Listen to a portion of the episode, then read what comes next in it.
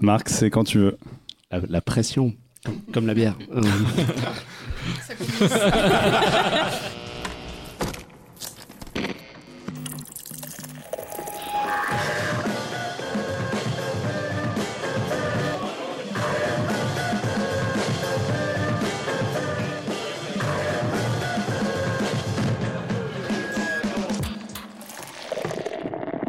Bonjour à tous, bienvenue à l'écoute de ce 64e numéro de Happy Hour. Installez-vous confortablement, prenez une boisson fraîche ou chaude vu qu'on est tout doucement dans l'hiver. Vous pouvez même nous écouter en sculptant une citrouille puisque nous allons parler, début novembre oblige, d'Halloween et en particulier d'Halloween au cinéma. On va faire ça avec les inébranlables Alexandre et Jean-Victor. Bonjour. Et on va aussi faire ça avec Manon et Amandine. Bonjour. Bonjour. Vous êtes toutes les deux membres de la rédaction d'un podcast, d'un magazine ciné qu'on aime vachement ici, Sorociné. Et je crois que le premier numéro s'est tellement bien vendu qu'il est introuvable. Oui, c'est un peu un malheur et en même temps un bonheur. Donc euh, ouais, on est en rupture de stock, donc euh, c'est plutôt cool. Et vous trop bien. Ah, c'est la classe. Déjà, c'est la classe. C'est Et un peu des problèmes de riches pour le coup. Mais... Dire on est en rupture de stock, waouh. Vous préparez déjà euh, le, un, un numéro 2 ouais, là on est en train de préparer un numéro 2 qui normalement devrait sortir euh, début de l'année prochaine. Ah, c'est Donc, trop euh, bien. J'avais vach- j'avais 2022. vachement aimé le premier. Bah, merci beaucoup. Évidemment, vous pouvez suivre ce podcast sur nos réseaux sociaux Happy Hour underscore pod et réagir et commenter avec le hashtag Happy Hour podcast. Alors, on va commencer par une Et longue. C'est aussi un podcast bonus tracks. Tout à fait. C'est aussi un podcast du label Bonus Tracks. On les embrasse, on en parlera à la fin de l'émission.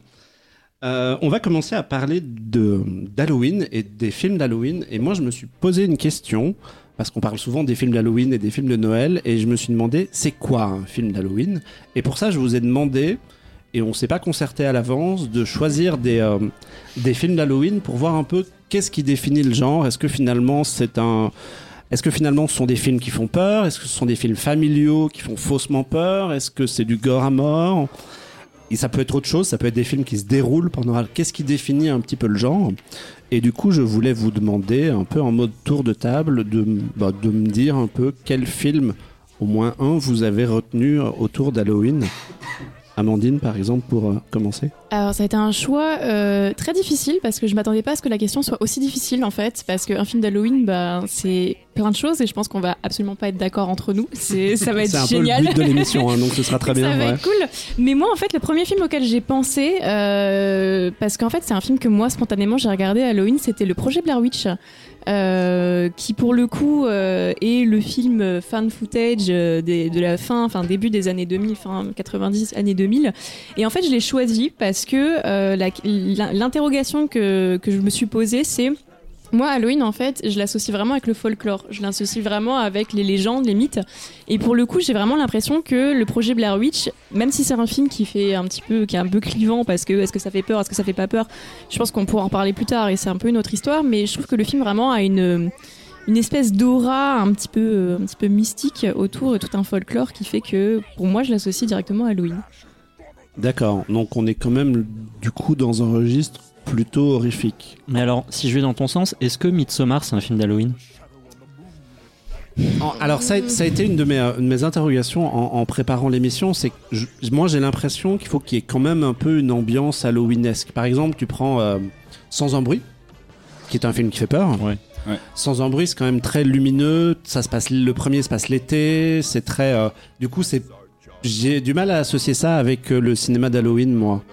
Bah, Midsommar, en plus, le truc, c'est que je trouve que c'est un folklore païen, mais c'est pas le même folklore que, que Blair Witch, où pour le coup, on a vraiment bah, la figure de la sorcière, on a le bois qui fait très très peur. Euh, mais alors que dans Midsommar, il fait jour, c'est, on, ça se passe en Suède, c'est pas, c'est pas, c'est pas le même folklore, c'est pas les mêmes légendes, je trouve. Je l'associerais pas directement à ça, en tout cas. Ouais, esthétiquement, c'est pas du tout la même chose. Ouais, ouais. clairement. Je dirais que c'est pas la même saison aussi, tout simplement. Ouais, c'est vrai, c'est une On fête. n'a pas, on ça- ressent pas le côté euh, automnal dans, dans Midsommar, contrairement au projet Blair Witch, qui pour le coup s'inscrit un peu euh, en termes de marqueurs euh, sensoriels dans la période d'Halloween. Du coup, toi, Manon, un film d'Halloween pour toi, c'est qu'est-ce que tu as retenu? Alors moi j'en ai noté trois, mais je vais juste vous parler d'un film parce que sinon on n'est pas sorti de l'auberge. Euh, moi j'ai retenu le Rocky Horror Picture Show. Ouais. J'ai retenu ça parce que ben il y a un côté assez festif Et à la fois, il y a un côté qui rompt justement avec les traditions un peu chrétiennes et tout. Et justement, Halloween, c'est la veille de la Toussaint. Et c'est un peu le moment où on sort, où on s'amuse. Et on est un peu, on va dire, à des lieux de l'ambiance euh, chrétienne un peu conservatrice et tout ça qu'on peut avoir pendant la Toussaint. Et du coup, ben, pour moi, j'ai associé ça avec Halloween et euh, le côté aussi, euh, je sais pas, ça m'a vachement rappelé mon adolescence aussi. C'est peut-être parce que c'est un film que j'ai découvert à ce moment-là. Euh, voilà. Et euh, en plus, le, le Rocky Horror Picture Show, ça a un côté. une- Dans, dans mon, je l'ai vu il y a longtemps, mais dans mon souvenir, c'est quand même pas mal un huis clos dans une maison. Mm. Donc il y a un peu le côté maison hantée ou renfermée. On n'est pas dans des grands espaces ensoleillés. Du coup, il y a un peu le côté. Euh, forcément, on, ça c'est plus proche. J'ai l'impression que le côté huis clos euh, et genre, genre regroupé dans un même lieu, c'est très Halloweenesque. Contrairement justement bah, à Sans un bruit ou ce genre de choses. Justement, enfin, tu dis regroupé dans un même lieu. Et c'est vrai qu'il y a très peu de scènes en extérieur. Donc il y a la première qui est euh, dans l'esprit, euh, on va dire, ensoleillé. C'est une scène de mariage et tout, quelque chose d'un peu euh, estival. Et ensuite, il se met à pleuvoir, il y a un orage. Et cet orage, on le retrouvera à la fin. Et pour moi, c'est un peu justement le passage de la, la fin de l'été, on va dire la fin de l'été indien, euh, l'arrivée de l'automne où il fait encore chaud, il y a encore du soleil. Et vraiment le passage, la période hivernale par euh, ben, cette température, cette saison, cette météo. Et on- Mais euh, ça m'intéresse de savoir tes, tes deux autres films quand même auxquels t'avais pensé.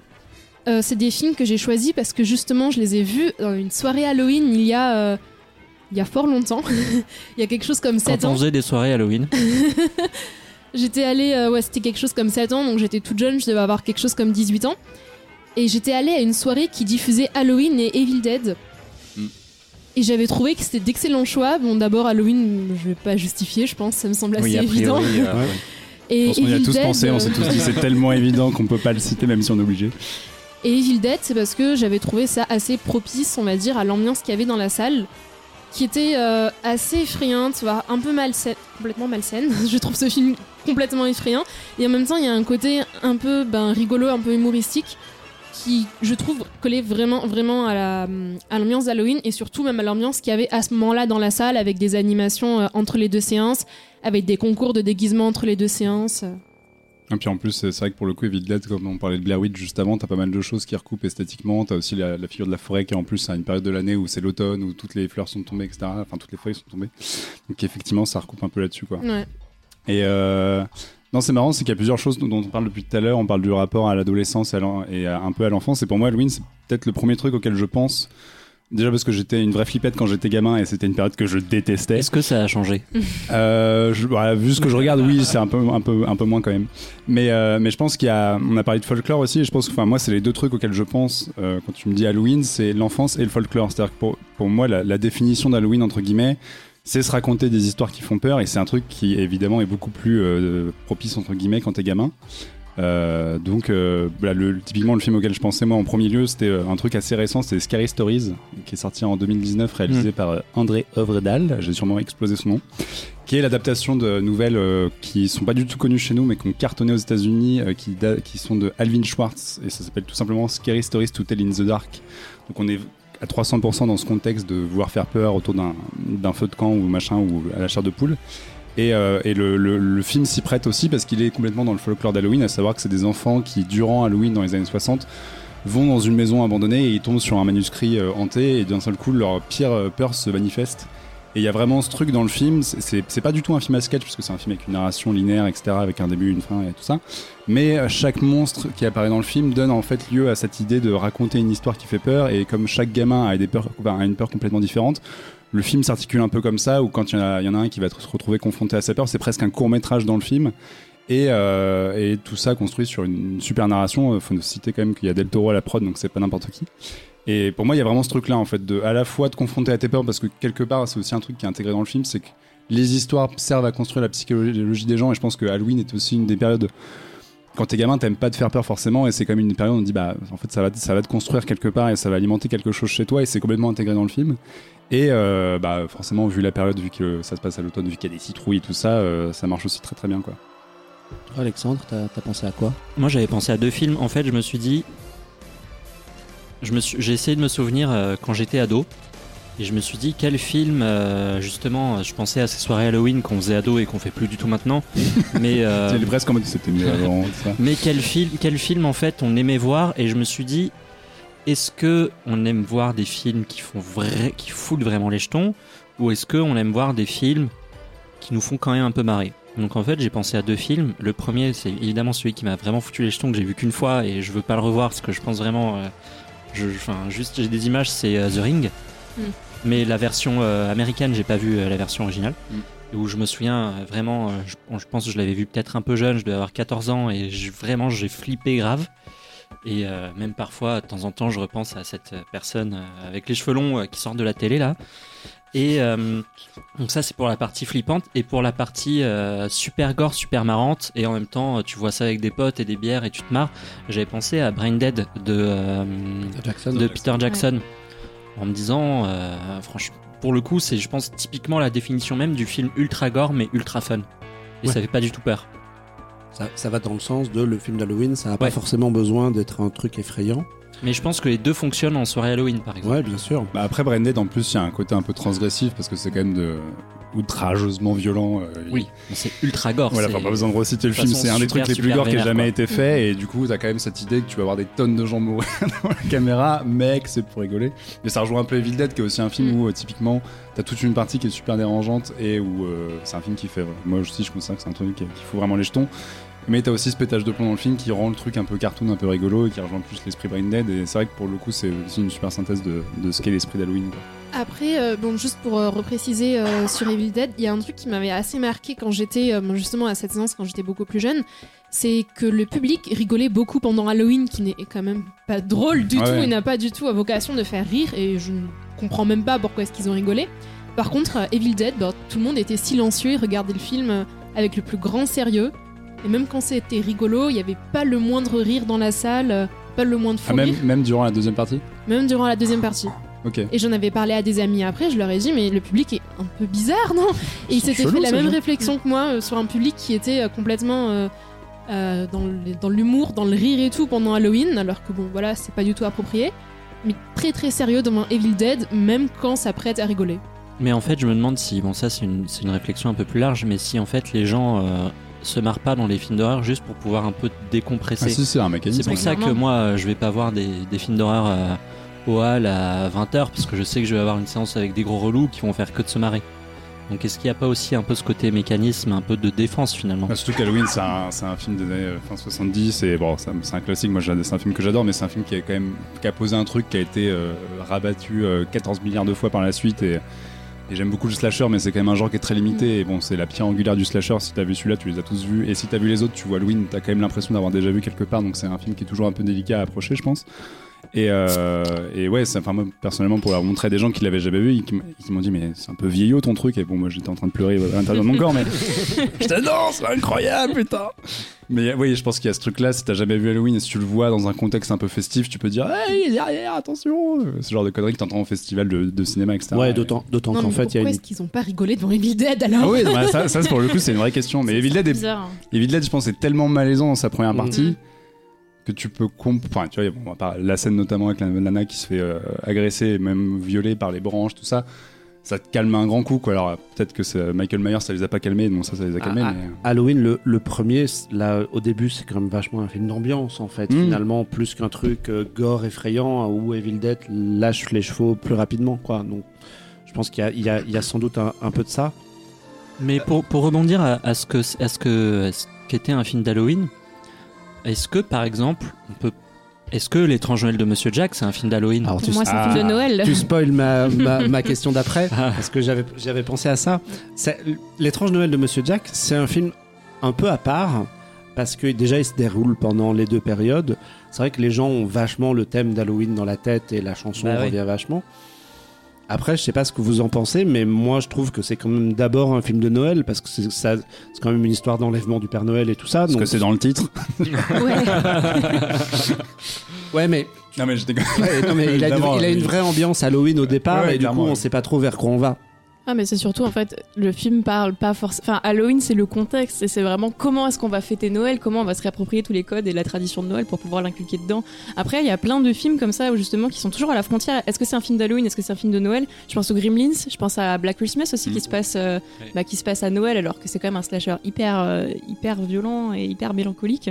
Donc je sais pas, enfin je veux dire il y a des films qui sont vraiment entre les deux et je pense que c'est vraiment ça va tenir sur l'aspect festif ou pas que je trouve qu'il y a vraiment dans, dans l'étrange dans- pardon dans l'étrange Noël de Monsieur Jack où euh, c'est quand même quelque chose d'assez euh, bienveillant. Enfin voilà à la fin il neige tout le monde est content ils ont quand même récupéré les valeurs de Noël qui sont euh, bah, l'amour la bienveillance la célébration plutôt qu'un truc euh, hyper violent C'est et pas juste les cadeaux, Alex, ok C'est Ah c'est l'amour, Noël. c'est des valeurs aussi.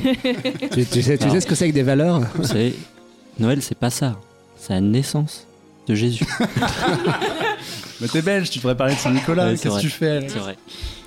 Mais après, donc, après mais, ouais, euh, c'est vrai que Noël, c'est c'est une période qui est très proche. Et ce qui est assez marrant, c'est que les films que tu as cités, euh, notamment les Gremlins et Black Christmas, en fait, tu as presque une espèce de rivalité. L'étrange Noël de Monsieur Jack, c'est un peu ça entre les deux périodes. Et c'est vrai qu'il y a beaucoup de gens, euh, enfin beaucoup de cinéastes qui se sont amusés à essayer de pervertir Noël juste derrière. Et c'est un truc qui s'est fait encore récemment. Tu as Krampus. Krampus, ouais. Krampus, Ou t'as euh, Père Noël Origin, euh, qui est un film très bizarre, mais qui est aussi dans cet esprit quand dire, bah en fait le Père Noël c'est un monstre, machin. Et c'est vrai que t'as toujours une- cette espèce de petite rivalité entre les deux en disant non non mais attendez, euh, vous pensez que c'était fini d'avoir peur? Non non c'est pas fini et on peut on peut justement être tiré jusqu'à Noël quoi. Ok, alors moi j'ai retenu deux films qui n'ont pas de rapport avec tout ce que vous avez dit. Enfin, si, un petit peu avec le, plutôt le, le début de la conversation. Puisque. Est-ce que t'as mis des gros robots Moi, dedans en fait. Alors, non, non, non. il y a Transformers pas- 4. Ah il y a d'accord. pas de grands robots. J'ai pas cherché. Est-ce qu'il y a un Transformers qui se, qui se passe à Noël ou, ou à Halloween, Iron Man ou- 3 il a une armure, c'est un robot, c'est pareil. Iron Man 3, c'est un film de Noël, complètement. pardon. Euh, mais on, on- on s'éloigne, non Moi, moi comme, euh, comme la période d'Halloween, c'est pas un truc qui m'intéresse fondamentalement. J'ai cherché des films qui se déroulaient pendant Halloween et qui utilisaient Halloween comme un élément narratif. Et il y en a deux qui fonctionnent un petit peu de la même manière. Le premier, c'est E.T. de Spielberg, puisqu'il y a tout qui se déroule pendant Halloween et il y a effectivement toute la scène où il déguise E.T. en fantôme et il sort dans la rue et il croise des gens. Et dans le même esprit, il y a euh, Le Chant de la Mer de Tom Moore qui se déroule aussi pendant Halloween et qui de la même manière utilise un peu la notion de déguisement et la notion de les gens sortent Mm. et on en profite puisque tout le monde est dans la rue et déguisé en monstre pour montrer de vraies créatures, d'un côté un extraterrestre et chez Tom Moore euh, Alors, une histoire de fée. Si tu vas, regardes. Si, tu- si tu vas là-dedans, Venom 2 est un film d'Halloween. Parce qu'il y a une scène où il est déguisé en boîte de nuit pendant Halloween et tout le monde lui dit super ton C'est costume. pendant Halloween? Enfin, ouais, je pense. Je crois que c'est juste une soirée Ouais, déguisée. c'est ah juste bon. une soirée déguisée. Soirée Bon, non. déguisée. Ça vous rendez compte, on est arrivé sur Venom Par 2 contre, quoi. ouais, c'est allé E.T., loin. c'est 100% un film de Noël.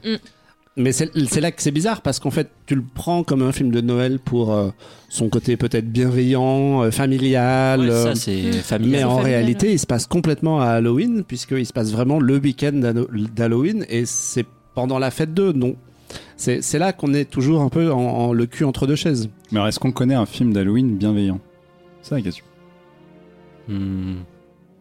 Long, Ou, long, un, ou un film, ou un film d'horreur bien long silence. Ah, pour le coup, Scary Stories, il y a un truc assez bienveillant dans le film, mais le film est vraiment un film d'horreur, quoi. Mais, euh, Ouais.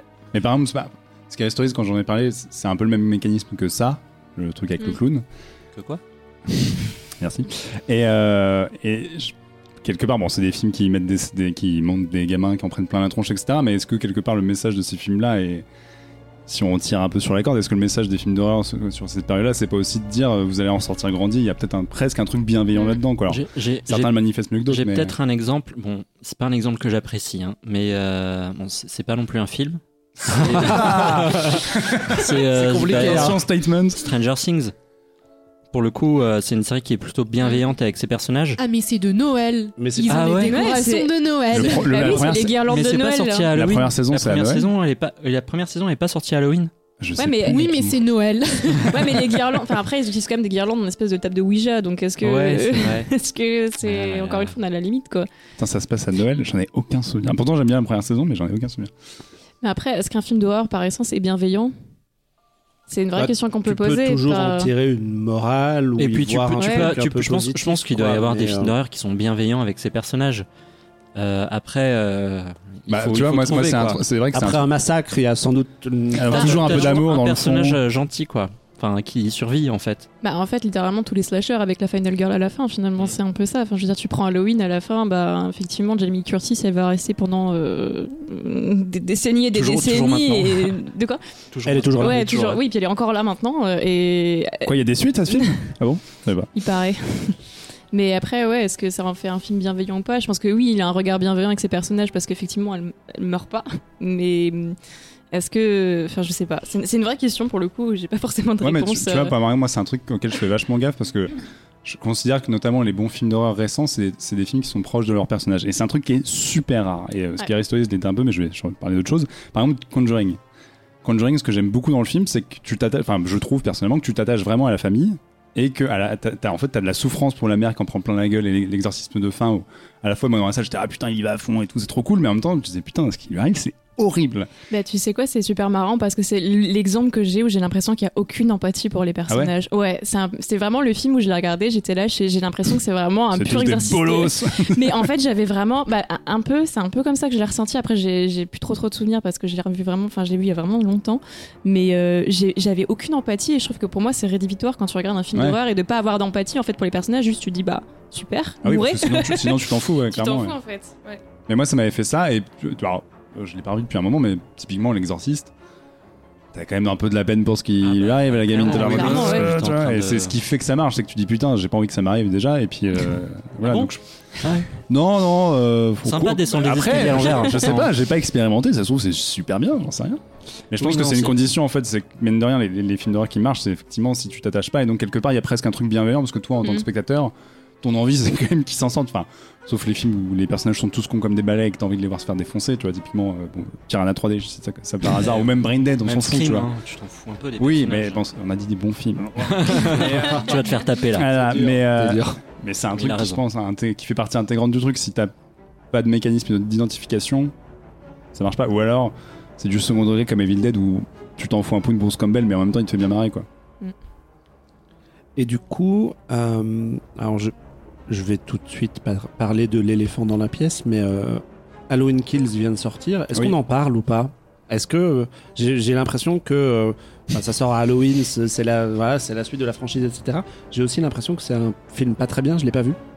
Je l'ai pas vu non plus. Je l'ai pas vu non plus. le temps. Je suis le seul à l'avoir vu C'est pour, c'est pour ta pomme. On en parle ou on zappe parce que Ah, bon, on on- peut en parler. Après, personne l'a vu, donc c'est pas très. On va pas aller très loin, mais euh, mais euh, bah, ça montre aussi. En fait, je pense que toutes ces suites-là et le fait que cette franchise-là est arrivée sur trois ou quatre timelines, j'ai perdu le compte. En plus, c'est marrant que tu parles d'Halloween parce qu'hier soir j'ai vu Halloween 3, qui est le seul où il n'y a pas Michael Myers, mais bref. Euh, je pense que ça, en fait, tous ces films-là, ils prouvent quand même une chose au final, c'est la puissance du film d'origine. Alors même s'il y a des gens qui rigolent devant et ça me désole tous les jours que Dieu fait. Mais, euh, mais à quel point, quelque part, Carpenter, on revient toujours à lui parce qu'il a quand même posé un truc tellement séminal et qui, a- qui est tellement balèze et qui, à mon sens, survit autant, euh, voilà, mais, euh, mais qui prouve que c'est l'éléphant dans la pièce parce que tu peux pas parler de cette période-là sans parler de ce film-là, pas seulement parce qu'il a ce nom-là, mais parce que quelque part, c'est un film qui a tellement compris comment infuser la peur dans le cadre euh, bienveillant de la banlieue américaine et dans le cadre de cette fête qui est censée être bienveillante. Et le type a eu juste une idée de génie en mode mais si on envoie un mec costumé comme tous les autres ce qui fait que tu peux pas tellement le repérer et que lui c'est un malade mental et qui bute tout le monde qu'est-ce qui se passe? Et euh, donc voilà après les suites euh, on peut parler de la suite de 2018 parce que vous l'avez vu sûrement mais euh, voilà c'est pas je pense que c'est des films en fait le, concept d'Halloween enfin le problème avec les suites d'Halloween à mon sens c'est qu'un des trucs qui moi me fait vraiment vriller avec le film de Carpenter c'est qu'il y a cette idée de mal absolu et que tu sais pas qui est ce type, enfin tu sais qu'il est sorti d'un asile mais c'est tout, mais tu sais pas pourquoi il fait ça, ce qu'il veut, il a aucune, enfin il est, un- il a un masque blanc, c'est pas pour rien, c'est que tu peux rien projeter sur lui parce qu'il est c'est un espèce d'absolu et c'est le mal incarné. Et ce concept-là, en fait, si tu l'étires, à mon sens, et si tu essaies de refaire des choses dessus, tu risques de l'étioler et de, le diminuer et de, tomber dans un truc avec des explications à la con. En fait, ah bah non, il vient tuer sa sœur, machin, dans les suites. Et tout ça, on s'en fout. En fait, je pense que le, le concept est plus fort que euh, mettre une narration un peu codée dessus. Et donc, bah, euh, qu'importe les timelines, qu'importe les versions, même si j'aime bien celle de Rob Zombie par exemple, c'est toujours tirer sur un concept et risquer de le, fragiliser un peu. Donc les suites là récentes de David Gordon Green, même s'il y a Carpenter à la prod, pour moi ça fait un peu le même effet. Surtout que bon, pour parler de, la version de 2018, elle a quand même un gros problème, c'est que j'aime bien l'idée hein, de, j'allais dire de Sarah Connor, mais de Laurie Strode en mode Sarah Connor qui a attendu 40 ans pour le buter, mais elle passe son film à faire des trucs complètement cons. Donc t'es là, oui, ok, super meuf, tu t'es entraîné, mais tu te mets encore devant des portes dont tu sais qu'il va. Enfin voilà, il y a plein de choses comme ça. Et euh, à la limite, Halloween Kills, pour dire un mot dessus, je le trouve un peu mieux que le 2018 parce qu'ils essaient de rebondir sur cette idée du mal absolu. Et il y a un truc qui est un peu frais dans la franchise, à savoir que là, la ville entière se retourne contre Michael Myers en disant bon, ça va deux secondes, on va lui défoncer sa gueule. C'est pas très bien exécuté, euh, ça, le film est parcouru de trucs complètement cons encore une fois, mais il y a cette idée-là. Et au final, voilà, c'est juste un testament de à quel point le film d'origine est un chef-d'œuvre absolu. Mais je vais arrêter de cirer les pompes de Carpenter. Est-ce que, est-ce, est-ce que The Thing c'est un film de Noël ou c'est un film d'Halloween? C'est dans la neige, c'est Noël. on peut faire une émission entière sur est-ce que c'est un film Oui. de Noël? Non, Euh, je tiens avant qu'on perde le sujet de film de Noël, euh, film d'Halloween, je tiens à signaler que E.T. est diffusé à la télé tous les 31 décembre. Je pense que la télé a tranché. Donc en fait, c'est Voilà, un film de c'est un Nouvel film An. de Nouvel An. C'est un film de Noël. C'est ouf. Putain, on n'avait pas pensé à ça, merde. Et euh, une question que j'avais aussi euh, pour vous sur, sur le sujet, c'est euh, est-ce que est-ce qu'un film d'Halloween ça a besoin d'être bien? Ou est-ce qu'on veut se faire peur et du coup on se dit bon, on va se mettre un destination finale euh, hyper gore avec des gens qui meurent Eh, dans tous les c'est sens. hyper bien Destination Voilà. Finale. Attention à J'allais ce que dire, tu fais dis. attention à ce que tu dis. Bah, il y en Ça a dépend lesquels. quelques-uns un sont ratés dans l'histoire. Non, est-ce que est-ce que ça a besoin d'être bien ou est-ce que euh, un peu comme ces films de Noël où on se pose devant euh, la télé avec sous un plaid avec un thé et on se dit on va regarder un truc qui fait un peu peur et euh, Et la marque qui se pose euh, sous un plaid avec un thé, il regarde des gens se faire buter, il adore. Vraiment, j'adore Halloween. Est-ce que ça a besoin d'être bien un film d'Halloween Bah, ou est-ce qu'il y a est-ce qu'on a une tolérance pour regarder des conneries? Est-ce que c'est ça c'est- Est-ce que vous avez des exemples de films un peu nuls mais que vous aimez bien Halloween? Bah, je sais pas. Après, t'as- c'est un peu, bah, c'est un peu ce que ce que disait Manon tout à l'heure. Bon, pas pour Halloween, euh, le film Halloween du coup, mais je pense qu'il y a un côté aussi où t'as envie de te marrer devant Mm. un truc euh, avec tes potes, avec en regardant. euh, et c'est un peu le principe même de tous les trucs, genre tous les nanars ou tous les vieux films de la Hammer. Après, j'ai pas forcément d'exemple parce que moi, l'exemple que j'avais, c'était Destination Finale parce que je trouve pas ça incroyable et que je trouve ça assez. Non, mais dans les faits, effectivement, c'est pas terrible. Mais du coup, c'est assez marrant à c'est, regarder, c'est un peu débilos et du coup, c'est. je Tu te trouve fais que pas c'est Mais destination ça, finale parce que t'as quand même des morts C'est ça. quoi. Mais c'est ça, mais, mais du coup c'est marrant parce que bah, c'est pas très bien exé- enfin, exécuté son jeu de mots, mais, Oui. euh, mais c'est assez. Joli, joli, joli, joli. C'est parti. Euh, mais euh, non, non, mais après, est-ce que c'est censé être bien? En fait, j'ai envie de dire, tout dépend de ce que tu as envie de faire. Tu vois, par exemple, tu disais tout à l'heure, tu fais un double programme euh, Ring, euh, Brain Mhm. Dead, on est quand même à des Ouais. un énorme le grand grand écart, spectre, on est aux deux opposés. Mais en ouais. même temps, enfin, je veux dire, moi, moi quand j'ai quand j'ai préparé l'émission, je me suis dit, est-ce que c'est plutôt pas mal de faire un, un double programme avec un truc un peu débilos où t'as envie de décompresser et après enchaîner en deuxième partie de soirée avec un truc vraiment hardcore où tu sais que tu vas euh, tu vas vraiment flipper, genre Ring, mais la version japonaise. J'aime bien l'idée de commencer par un truc un peu marrant, puis faire un truc un peu flippant, mais je trouve que le contraire, ça fonctionne aussi. Parce que euh, généralement, en fin de soirée, 'fin, moi je suis plutôt fatiguée et tout, j'aime bien euh, ne pas trop me concentrer. Tu sais que tu vas dormir, donc faut rigoler un peu. Un truc comme ça. Ben, pour répondre à ta question, il faut quand même que ce soit pas chiant, quoi. Mm. Je veux dire, destination Oui, bien finale. sûr, mais ça, Moi, ça peut moi, être. moi, j'aime bien destination Ouais, finale, ça me fait Destination marrer. Finale, C'est un bon exemple parce que Mm. c'est vraiment le truc. Mais au moins, tu te fais pas le chier. film nul et. euh, Oui, mais fondamentalement, c'est pas un très bon film, quoi. Et Ah. le, le, le 3, franchement. Le, le- le- le dernier est cool aussi. Et le 5 est très cool, ouais. Mais euh, euh, par exemple, Scream, je trouve ça nul. Ah non, tu dis pas du mal du premier. Ah ouais, on peut- non. on peut- C'est chiant comme On la peut, mort. prendre, on peut franchement. prendre un Non. exemple. Je vais essayer de couper la poire en deux. La saga des, des, des, des Vendredi 13. Objectivement, c'est pas des bons films. Les trois quarts sont achetés. Il y en a quand même deux, trois dans le tas où t'es content parce que les morts sont complètement cons et ou parce que les ados t'as envie de les éclater donc t'es content que Jason le fasse à ta place. Et objectivement, c'est pas des bons films, c'est de l'exploitation, c'est des trucs qui, qui ont juste été faits pour apporter de la thune à tout va sur une formule épuisée. Mais euh, moi personnellement, je les ai tous vus parce qu'il y avait vraiment ce truc un peu débile de dire allez, euh, comment est-ce que Jason il va les tuer aujourd'hui euh, Et dans le tas, il y en a deux trois qui sont sympas, mais c'est des franchises qui fonctionnent. Mais je pense qu'Halloween a un peu ce truc-là aussi encore aujourd'hui, ou même le fait que Scream revienne ou qu'on fasse des remakes de Candyman ou plein de choses. T'as quand même ce truc en mode ah, on, sait exactement ce qu'on va voir, mais en même temps on est venu pour ça, c'est un peu débile, c'est un peu couillon. Après, si les films arrivent à te surprendre et à être bien, c'est très rare, mais tant mieux. Mais euh, globalement, c'est ce genre de film où euh, tu sais très très bien à quoi t'attendre et je pense que c'est exactement la période où les regarder. Tu vois, mais ap- après, euh, effectivement, c'est toujours un peu biaisé comme débat parce qu'il y a des franchises qui sont mieux que d'autres. Je pense que typiquement les Freddy sont beaucoup plus inventifs que, Jason ou Scream ou même les suites d'Halloween et, et pourtant c'est des films que tu regardes aussi dans cette période-là. quoi. D'accord. J'ai peut-être pas du tout répondu à ta non, question. non, en fait. si, si, si, si, c'était, très intéressant. Ça, ça donne un peu plein de pistes de, de, de réflexion. Euh, Mais je voulais aussi qu'on parle un tout petit peu des films, des vrais films de Noël. Ah, Yes. yes. Et Marc, il aime pas trop avoir peur en fait. Il préfère, Non, il non, mais préfère le chant de la mer et E.T. Mais E.T. c'est un film d'Halloween, laisse-moi. Et le chant de la, le chant de la mer. T'avais peur de E.T. quand t'étais petit, toi Non, non, pas du tout. Euh, le chant de la mer, d'ailleurs, pour, pour dire un mot là-dessus, ce qui, ce qui m'intéressait aussi dessus, c'est que euh, comme c'est un film irlandais qui se déroule pendant Halloween, ça renvoie un petit peu à l'origine de la fête, puisque on- Halloween, c'est la- soi-disant la, la, la veille de la Toussaint, qui est censée célébrer tous les saints, mais c'est d'abord une fête païenne qui a été euh, récupérée par, euh, par l'Église comme d'habitude, et à l'habit. et, euh, Salaud Ouais. Et à, l'origine, la fête de Samhain, c'est, euh, c'était une fête euh, saisonnière qui célébrait euh, le début de l'automne et qui, euh, dans, dans les euh, populations celtiques, était en fait leur nouvel an. Ils démarraient l'année par euh, à peu près Halloween. Et je trouvais ça intéressant que euh, le, ch- le- un film irlandais se déroule à cette période-là et renvoie un petit peu aux, aux origines de ce truc-là en y, en y injectant des légendes et des, et des traditions celtiques. Et du coup, ma question euh, des films de Noël, parce que c'est aussi un petit peu le même délire, c'est quoi un film de Noël? Est-ce que est-ce qu'un film de Noël, ça doit être un film doudou, hyper confortable de Noël, ou est-ce que Piège de cristal, c'est Voilà, un film on de a- J'allais Noël le dire en plus. Je savais qu'il allait parler de piège de cristal. Non, mais je- en, vrai, j'ai deux définitions parce que ben, E.T. pour moi, c'est le film de Noël, mais parce que, comme au même titre que Retour vers le futur ou des films en fait qui passaient à ce moment-là, parce que pour moi, c'était des films doudou. Enfin, c'est vraiment à cette époque-là que je les découvert. Enfin, je les ai découverts quand j'étais petite. En fait, chaque année, tu sais qu'à Noël, Mm. t'allais passer ton 25 et ton 24 et ton 25 décembre à regarder ben, Retour vers le futur, E.T. euh, et les Gremlins et aussi, euh, qui est quand même un peu plus hardcore quand t'as 8 ans. Euh, mais il y a ce truc un peu réconfortant. Et puis en même temps, après, t'as aussi tous les trucs. euh, bah, on disait tout à l'heure, les films d'Halloween, est-ce que c'est censé être bien ou pas? Bah, il y a tous les téléfilms de Noël. Ouais, j'y pensais, les films Hallmark, ce genre de trucs. Ouais, mais est-ce que tu les regardes? C'est la question. comédies Mais-. En, en- Ouais.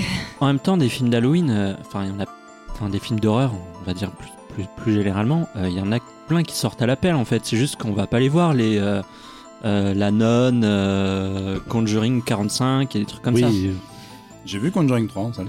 J'ai pas vu la note. C'était bien. Ouais, le 3 est pas mal. J'ai mis le coup de mais bon. Mais du coup, oui, les, les- les films de Noël, euh, les téléfilms de Noël, tu parlais des. J'ai l'impression, moi, que le. Autant Halloween, on est peut-être un peu select et on fait attention quand même à avoir un peur. Et euh, autant Noël, c'est un peu le moment où, voilà, le 25 décembre, t'as ouvert tes cadeaux, t'as la gueule de bois du réveillon. Il y a une comédie romantique avec une actrice Disney Channel qui passe Du coup, tu sur regardes, W9. tu regardes Venom 2. Et tu regardes ça et tu fais Ok, j'ai- c'est pas du tout le, mon cinéma habituel, mais là, dans le contexte, ça fonctionne.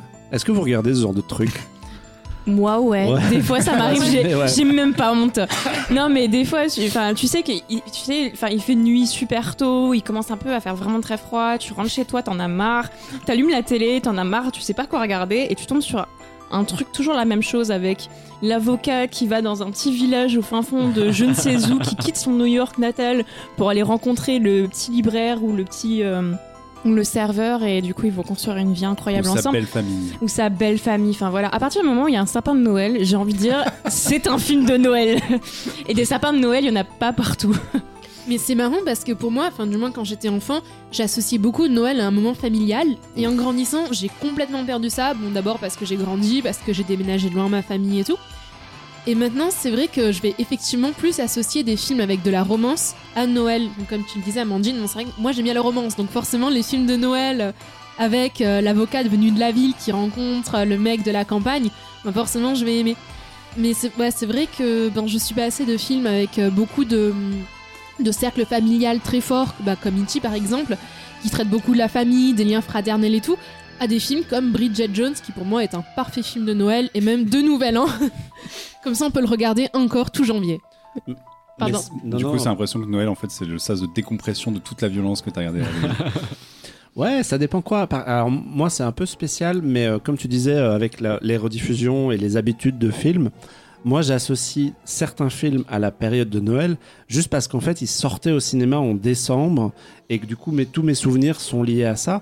Et pour moi, du coup, Le Seigneur des Anneaux, c'est complètement un film de Noël. C'est 100% un film de Alors Noël. Il y a, y a Oui, rien, ça à, dure 4 heures, donc il y a rien à aucun niveau qui te donne. Ou Harry Potter. Harry, Harry Harry Potter, Potter. Harry 100% Potter, ça se passe souvent à Noël. Donc Enfin, Un toujours une petit scène à peu, Noël. mais euh, il y a toujours une scène d'Halloween aussi. Pas toujours.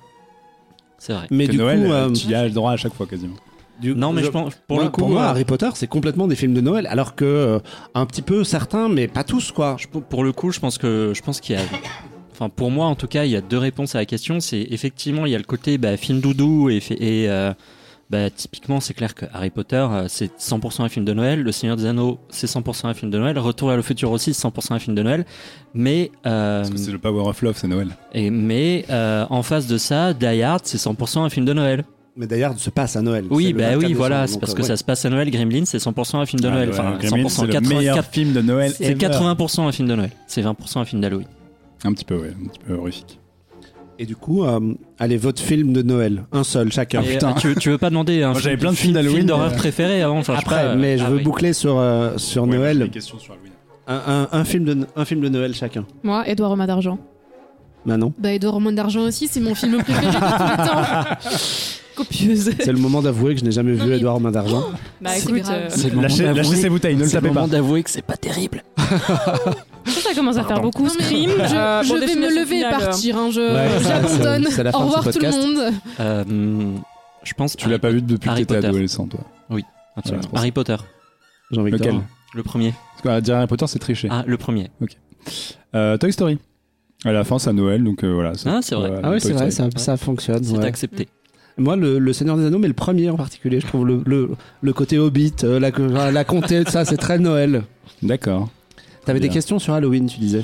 Bah non, j'avais une question parce que je parlais, Pour revenir au je sujet. parlais du truc à, à l'enfance, le fait qu'Halloween est la, la première période, enfin une, une des périodes où quand t'es enfant, tu essaies de te faire peur et tu commences à te rendre compte que tu peux t'amuser en te faisant peur. Donc j'avais une question à vous poser, c'est, euh, alors je, je suis désolé, je l'ai pas posée en amont, donc vous allez peut-être avoir le temps de réfléchir un petit peu, mais est-ce que vous avez des idées de films ou, ou des souvenirs, hein, ça peut être aussi de l'expérience, votre première approche de la peur et des films que, euh, que vous pouvez conseiller à des enfants, parfois en assez bas âge, genre euh, 6-10 ans, euh, pour se faire peur, mais euh, bon, gentiment, on va pas évidemment traumatiser tous les, tous les gamins des parents qui nous écoutent. L'exorciste. Euh, non. Mais des trucs justement où il y a ce rapprochement entre l'enfance et la peur, parce que c'est un truc qui est assez prégnant. Et euh, si vous avez des idées. Moi, je, je vais lancer le truc pour, euh, pour vous- peut-être vous mettre sur les rails. Moi, je pensais à Coraline de Henri Selick. Euh, aussi.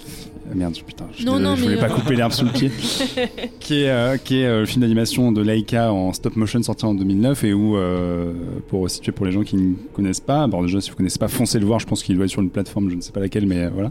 C'est adapté d'un roman de Neil Gaiman et c'est l'histoire d'une gamine qui se rend compte qu'il y a une porte chez elle, quand elle rentre dedans, elle se retrouve dans des espèces de monde un peu bizarre inversé et où les choses paraissent mieux au premier abord, puis finalement elle commence à fouiller dedans et elle se rend compte que c'était pas du tout une très bonne idée d'y aller. Et, euh, et c'est un film que j'adore. Bon, après, on, on le sait, chez Clonweb, on est des gros fanboys de Laika, mais euh, ce que j'aime beaucoup dans Coraline, c'est que justement, c'est t'as ce, t'as cette approche où, où ce qui a l'air sympa et merveilleux au fur et à mesure que finit par se tordre complètement et à devenir assez horrifique. Et de la même manière qu'ils l'ont aussi fait avec Paranorman, je trouve que Laika, ils sont assez forts pour ça. Et si t'es si t'es gamin ou si t'as des enfants à qui tu veux montrer un, montrer un truc qui peut les inquiéter, je trouve que ça marche plutôt bien. Non, mais Coraline, ça me fait peur alors que je suis adulte. c'est normal, c'est normal. c'est normal. C'est les, c'est les- les boutons à la place des yeux, c'est très perturbant. Moi, je, alors, on, on l'a cité pas mal de fois euh, depuis le début de l'émission, mais Gremlins. Parce que Mhm. moi, Gremlins, je l'ai jamais trouvé complètement effrayant. Je l'ai vu jeune pourtant, et euh, je conçois, il y a des monstres et des moments gore, il y a des choses un peu. Il y en a euh, un qui passe au micro-ondes. il y en a un qui passe au micro-ondes, mais pour moi, il y a un côté très euh, amblin et du coup euh, très familial et euh, c'est- on est on est un peu à la limite d'un truc, mais j'ai jamais vu vraiment Gremlins co- comme un film qui fait peur. Alors, je peux, en citer- je peux citer un contre-exemple plutôt, le truc à ne pas regarder quand vous êtes gamin. Euh, moi, mon pire souvenir, et je crois que j'avais déjà fait un podcast, j'en avais déjà parlé dans un podcast ici, c'est euh, Fright Night, l'original. Vampire, vous avez dit Vampire. Où, euh, alors je l'ai revu récemment et en fait, c'est pas du tout, c'est pas du tout effrayant. hein. mais gamin, le- la tête de l'acteur qui se transforme en vampire à un moment donné, j'avais trouvé ça vraiment flippant et j'en ai fait des cauchemars la nuit pendant longtemps. En vrai, ça va. Tu l'as revu pour être sûr que c'était beau. Ouais, il est ressorti en Blu-ray il y a quelques avait- mois, je on en avait parlé ça, dans avait une parlé émission et euh, c'était un peu l'occasion. Mais voilà. Donc une peur d'enfant pour vous, un film qui... Ben, Du coup, moi, c'était Coraline de base, mais là, en y réfléchissant, je pense que ça serait un Tim Burton et peut-être euh, Beetlejuice. Mm. Après, je l'ai pas Ouais, revu depuis aussi, longtemps, ouais. mais il y a comme Ouais. y a un, un côté très cartoonesque qui se prend pas forcément au sérieux, avec quand même des monstres euh, un petit peu, un petit peu effrayants. Je me dis que ça pourrait peut-être passer avec des enfants, alors peut-être un peu plus grands, parce que Coraline, en plus, il y a le truc de l'animation, donc ça peut-être, ça rend peut-être le truc un peu moins Sur le papier, ça réel. apaise un peu le truc. Voilà, ouais. c'est ça. Tandis que là, bon, Beetlejuice, mais c'est tellement cartoonesque avec, enfin, les monstres avec la, comment dire, avec l'espèce de, de gueule qui s'ouvre en, en immense. euh, Enfin, il y, a- il y a un truc, je pense que ça pourrait peut-être fa- passer plus facilement. Ouais. Bah, on en a parlé aussi tout à l'heure, mais euh, enfin c'est un- c'est pile poil entre Coraline et, Be- et Beetlejuice, c'est l'étrange Noël de Monsieur Jack en fait. Mm. Finalement, t'as quand même un par- t'as quand même des passages un peu flippants avec Oogie Boogie et tous les trucs comme ça. euh, C'est des personnages qui font un peu peur aux enfants, je pense. Mm. Il y a le truc aussi que ben, dans beaucoup de films d'Halloween, on parle directement de la mort. Et c'est vrai que c'est quelque chose qui peut être euh, dérangeant pour les enfants. Et là, pour le coup, ben, je ne saurais pas vraiment quoi dire parce que je ne suis pas assez calée sur euh, le rapport des enfants avec la mort, la psychologie des enfants et tout. Mais ouais, beaucoup de films qui parlent de la mort et beaucoup de notions par rapport à la mort, donc au squelette et tout. Et c'est vrai que ben, à ce niveau-là, je trouverais ça un peu touchy parfois de montrer certains trucs aux enfants. Pas parce qu'ils peuvent être directement effrayés, pas parce qu'il y a un truc gore ou quoi, mais parce qu'ils peuvent avoir des réflexions euh, qui, euh, provoquent, enfin, qui seront source d'angoisse chez eux. Bah, typiquement, euh, pour en revenir à, à Halloween de Carpenter, il y a aussi ce truc-là. C'est quand même un mec qui vient buter euh, la seule protection qu'il y a entre guillemets entre le monde et les enfants. Et c'est quand même des gamins qui se retrouvent confrontés à ce mec-là aussi. Quoi. Donc c'est vrai que tu as toujours ce thème de là, un peu la fin de l'innocence et la, la- la première fois où l'in- l'innocence se retrouve confrontée à la mort. Et voilà, maintenant on va faire un podcast sur la mort. C'était très joyeux, non, mais euh, on, on va changer un moment de sujet pour euh, Il devient stressé, Marc, là.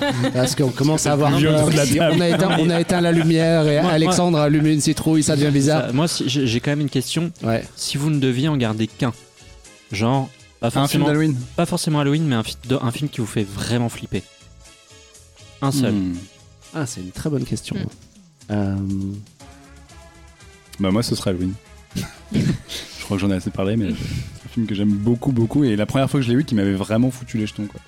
Et en plus, parce qu'il y a, on parlait tout à l'heure du folklore de Halloween et du fait que ça se passe la nuit, qu'il y a des citrouilles, etc. Et dans le, ce qui est assez fort chez Carpenter, c'est qu'il y a quand même plus de la moitié du film qui se passe en plein jour. Et t'as ce truc de tu vois pas trop le tueur, tu vois juste sa silhouette derrière un buisson, etc. Parce que pas du tout euh, rassurant. Mais, euh, mais t'as quand même ce truc de. Je trouve que via sa mise en scène, en fait, il arrive à te faire sentir la présence du. ou ne serait-ce que le regard de, de ce bon vieux Michael. Et euh, je trouve que ça rend le film tellement oppressant et, tu sais que ça va vriller. Et, euh, et c'est quand même assez fort. On, on, on en a parlé avec Midsommar. C'est vrai que les films d'horreur. C'est un, peu un code à chaque fois intemporel de dire il faut que ça se passe la nuit et quand ça marche dans- en plein jour c'est assez balèze et Halloween réussit aussi à faire ça. Donc voilà, maintenant j'arrête de parler de Carpenter. Moi, je vais en citer un que j'avais éventuellement envisagé dans ma liste et puis finalement je l'ai mis de côté, mais euh, Poltergeist de Tob Hooper, qui, qui est en réalité un faux Spielberg.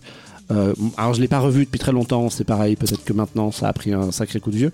Mais à l'époque où on regardait des films avec sur euh, de grosses cassettes en plastique, les VHS, euh, il m'avait vachement fait flipper. Il y a vraiment des moments où c'est euh, assez, euh, c'est- c'est effrayant. dans- Il y a une ambiance quoi. C'est pas c'est pas très gore, mais euh, il y, a, il y a vraiment une ambiance. La gamine qui parle à travers le téléviseur et tout ça. C'est Ça va te plaire Alex, toi qui aimes bien Ring, ça va te plaire. J'adore. ouais voilà. Tant qu'il y a Ring, c'est un peu dans le même délire. Donc ouais, Poltergeist. Bah, en vrai, c'est une bonne question parce que j'ai l'impression que c'est terrible. Autant j'étais une vraie flippette quand j'étais petite, autant j'ai Mm. l'impression de m'en être un peu euh, immunisée à ça. On est dans le même club. Mais, Ouais, euh, mais, mais vraiment, et du coup, de, de trucs qui me font réellement peur, euh, je crois que le, le, le- le- vraiment, le premier exemple qui me vient, c'est Hérédité. Euh, je vais dire Harry Folman. Pas du tout. Ah, c'est- L'autre- c'est c'est l'autre. pas le même film. C'est l'autre. C'est Harry. C'est pas du tout Les le même dessins film. animés trop bizarres.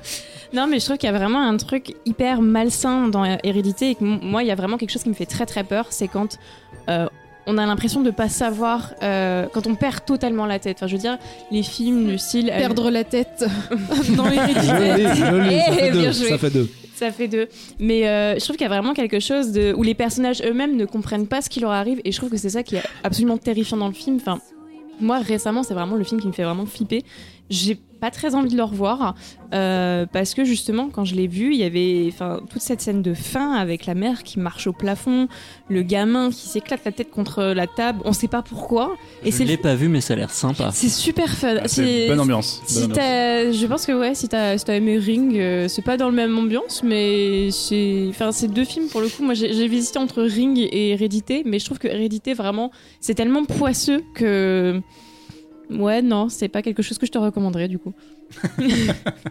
Et toi, du coup, Manon euh, Moi, ça serait. Alors, c'est pas du tout Halloween hein, comme choix, mais ça serait Audition de Takashi Miike. Mm. Parce que je trouve que ce film. oui, voilà non, je trouve que ce film fait extrêmement peur. Enfin, moi, je sais que euh, la scène où elle. Euh, ah, moi, je peux pas le dire. Oh, s'il faut que je dise quand même. la scène où elle nourrit l'homme qu'elle a emprisonné chez elle avec son vomi, mais elle est. Ah. voilà, vous êtes prévenus si vous connaissez pas le film. Là, bon appétit. on est en train de manger des petites choses en enregistrant ce podcast, ça fait plus du tout envie. Non, moi, ça m'a terrifié. Vraiment, j'étais extrêmement mal à l'aise. Et c'est un de mes films préférés de manière générale je ben, je m'attendais pas forcément, je savais pas forcément ce que j'allais voir quand je l'ai vu. Bon, c'était il y a quelques années encore, je devais avoir quelque chose comme 19 euh, ans. Et euh, j'avais été extrêmement impressionnée. Je l'avais revu euh, par la suite quelques années plus tard et j'ai fait Ah bah, je comprends pourquoi j'étais mal à l'aise quand même. C'était assez justifié. Et puis c'est pareil, t'as l'idée de perte totale de contrôle et de trucs qui t'éclatent à la tronche bien comme il faut quoi. Moi, moi je vais un peu tricher pour répondre à la propre question, je vais en choisir deux. Euh, à des décennies différentes. Le premier, évidemment, pour moi, c'est un, peu la somme de tout le. Enfin, je pense que c'est vraiment mon film d'horreur préféré. C'est Flubber. génial. c'est euh, euh, bah, L'Exorciste. Franchement, je mm. trouve que je le revois encore euh, de temps en temps et je trouve vraiment ça fout grave les jetons. Et je trouve qu'en termes de mise en scène, c'est juste. Il y a des moments où je me dis, mais comment est-ce qu'ils ont fait ça? Et c'est juste c'est juste euh, génial, quoi. J'allais dire magnifique, non, c'est pas le mot, mais c'est une certaine. Et, euh, et plus récemment, euh, je pense que c'est un peu le vrai film, le seul film récent qui m'a vraiment bien foutu les jetons, c'est Insidious mm. de James Wan. Il pareil, qui a une ambiance bien un peu poisseuse, mais enfin bien flippante aussi. Ah, j'ai été extrêmement déçu par ce film. Mm. Par contre, il y a quelque chose que je dois dire, c'est que le démon le, démon rouge le là. truc qui ressemble à Dark Maul là. Oui, j'ai même en photo, même quand je le vois, il me fait super Enfin, sa tête fait extrêmement peur, je trouve. moi, j'aime pas. Enfin, moi, c'est un vrai problème que j'ai avec James Wan, c'est que je trouve qu'il fait une très belle mise en scène, mais derrière, à chaque fois, je suis t'as oublié un peu de me faire peur du coup parce qu'en fait je trouve que c'est tellement un film de petit malin enfin de petit malin ça j'aime pas dire ça mais tu vois tellement en fait les effets que du coup je suis ah c'est bien joué mais mm. ça me fait pas peur ouais non moi ça me fait pas peur non plus Insidious sauf la scène où il y a le démon qui apparaît à côté du mec mm. là qui là pour le coup comme il y a le démon ça me fait peur très bien est-ce que vous avez une dernière recommandation pour les gens qui nous écoutent Ouais, moi j'en ai une, figure-toi. Parce que j'ai quand même pas mal réfléchi à, ce, que je, ce que je voulais. Euh, il, va, préparez-vous, il va lister 150 films. C'est parti. Vous avez deux heures. Non, en fait, euh, je repensais à, une séance euh, à l'étrange festival que j'avais adoré, et c'est Pontypool. Yes. Et c'est un film de zombies. qui se passe dans une station radio et c'est super fun à regarder, c'est ultra gore, mais c'est ça fait pas pour le coup spécialement peur, ça fait un petit peu peur, mais c'est juste ultra fun. Oui, tu peux, tu peux préciser un peu le délire, c'est que c'est un mec qui est euh, chroniqueur radio et qui passe euh, la soirée dans sa station de radio à faire son émission. Et en gros, tout le film est en huis clos dans la station et en fait, il commence à recevoir des appels et des témoignages comme quoi euh, en dehors c'est en train de, dégénérer et lui, il est enfermé dans sa station et il peut pas vraiment voir ce qui se passe. Donc ça fait carburer un petit peu l'imaginaire. Très cool. Et vous? Moi, j'avais un autre film, euh, c'est Sleepy Hollow de ah, Tim oui, Burton. On oublie de bah, en plus, déjà, il y a une citrouille dedans. Ouais. C'est complètement un film d'Halloween. Et, euh, et, le truc euh, qui, qui fait pas hyper peur, mais toute l'ambiance gothique avec euh, les mm. sorcières, le cavalier sans tête, la forêt, la brume. Il y a vraiment une ambiance, je trouve, qui est, qui est vraiment très Halloween pour le coup. Ça, pour le coup, tu vois, tu, tu, parlais de, de, films pour enfants à montrer pour faire pas peur. Alors pas pour les enfants, mais plus pour, pour les ados. C'est un peu le film d'horreur que tu regardes. C'est un peu le film d'horreur que tu regardes pour ado. C'est peut-être une bonne porte d'entrée. Quand 13 ans, je pense. Ouais, c'est une bonne porte d'entrée. après, pas trop jeune, je pense. Enfin, moi, je sais que les têtes coupées, euh, si j'avais vu ça enfant, j'aurais été traumatisée. non, ça, ça, ça m'aurait vraiment traumatisée. Puis à un moment, il y a un gamin là sous la. Et le cavalier sans tête qui passe, euh, je m'en souviens, au-dessus d'un gamin qui est euh, caché dans les combles d'une maison. Je pense que enfant, ça m'aurait vraiment, vraiment mis très très mal à l'aise. C'est vrai que ado, ouais, c'est un peu le film d'horreur d'adolescent de qualité pour le coup. Quelqu'un d'autre? Euh, Une bah, dernière pour, recommandation. Rester dans la fond la recommandation Halloween, il y en a un qui était sorti il y a quelques années, qui a eu un petit euh, parcours en festival et qui est surtout euh, disponible en VOD, c'est Tales of Halloween, qui est pour le coup un vrai film à sketch où c'est plusieurs réalisateurs qui se sont collés au truc, un peu comme la tendance en ce moment avec les VHS et ce genre de films-là. Et que j'avais vu à l'étrange festival et qui marche très très bien. Alors tout est comme toujours dans ces films-là, il y a à boire et à manger, tous les sketchs sont pas ex- extraordinaires. Et euh, comme j'ai pas très bien fait mes devoirs, je sais plus quels sont les réels qui ont bossé dessus, mais je me souviens que globalement c'était c'était assez efficace et les, on va dire, les trois quarts des sketchs étaient assez marrants. Et euh, il y en a deux trois qui foutaient vraiment les jetons. Donc euh, bah, si vous voulez un truc à 350% dans le folklore et qui change un petit peu des, des classiques habituels, ça marche bien. Moi, j'avais aussi une reco récente pour le coup. Alors, c'est pareil, c'est aussi un film qui utilise Halloween pour le contexte. C'est l'adaptation animée de euh, Batman, de Long Halloween de Tim Sale. Ah, tu vois. Ah oui, en deux parties. Il a pas parlé des gros robots, mais il a Mais parlé de Batman. Batman. J'ai réussi, à- j'ai réussi à caser les super-héros dans ce podcast, je suis très content.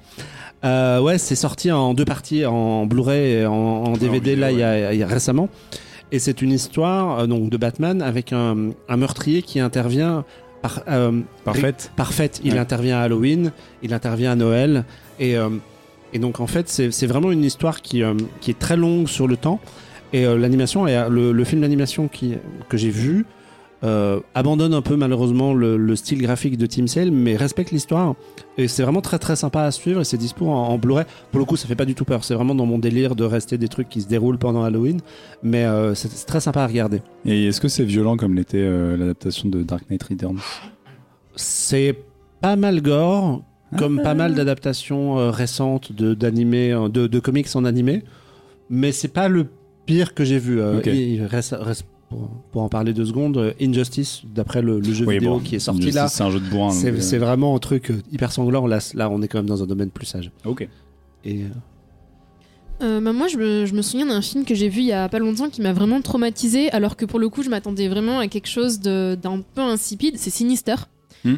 Pas, enfin, c'est pas en soi euh, particulièrement le, le scénario ou quoi qui m'a vraiment impressionné. C'est euh, les séquences euh, de Le footage, ouais. phone footage ouais, qui sont assez impressionnantes et la mise, la bande son, pardon, le sound design bande son, je les trouve absolument effrayants et ouais, j'étais vraiment à la fin du film, j'étais en train de me boucher les oreilles tellement j'étais mal à l'aise. Moi, je me souviens notamment d'un truc avec une tourneuse à gazon qui m'avait bien calmé dans le film. Mais en fait, tout le monde m'avait prévenu de ce truc de la tondeuse à gazon. Du coup, quand c'est arrivé, j'ai fait Ah, c'est ça. Non, mais le son en général, je trouve, est extrêmement. euh, c'est un truc de fou. Le son est magnifique. Après, ouais, il y a toutes ces scènes, ces séquences de vidéos qui.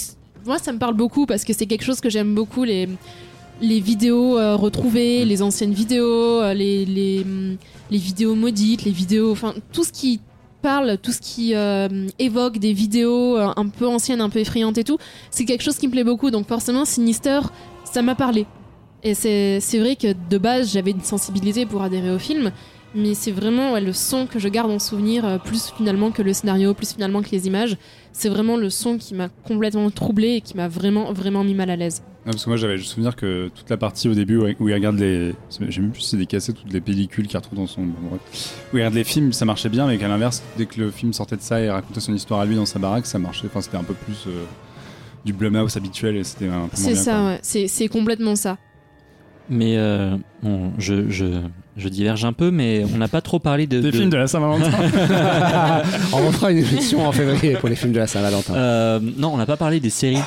Ou assez peu finalement, alors que je Oui, j'ai j'ai pas voulu qu'on diverge vers, sur les séries parce que ça fait beaucoup, mais en fait, en gros, il y a au-delà des séries qui se déroulent purement, qui doivent sans doute se dérouler purement pendant Halloween, il y a aussi pas mal une mode d'épisodes spéciaux Ouais. autour d'Halloween. Je sais pas si c'est à ça que tu pensais. Non, je, Genre, pense- je euh, pensais aux séries. Je pense, ça, alors ça marche aussi, mais je pensais typiquement à Stranger Things. Alors moi, j'aime pas du tout la série, je trouve ça pas terrible, mais euh, mais euh, il y a pas mal de séries qui ont un peu surfé sur cette vibe et qui sont sorties euh, justement en- ou qui font peur ou qui sont gore ou des trucs comme ça quoi. C'était Oui, plus là-dessus. trucs de Mais, Mike Flanagan notamment maintenant Mm. qui sont hyper. euh, mais hyper effectivement, les, épisodes spéciaux Halloween, Les euh, épisodes, ça ouais, toutes, 100%. toutes les séries à la Doctor Who qui existent depuis des, euh, des décennies, ces trucs-là ont régulièrement un épisode d'Halloween.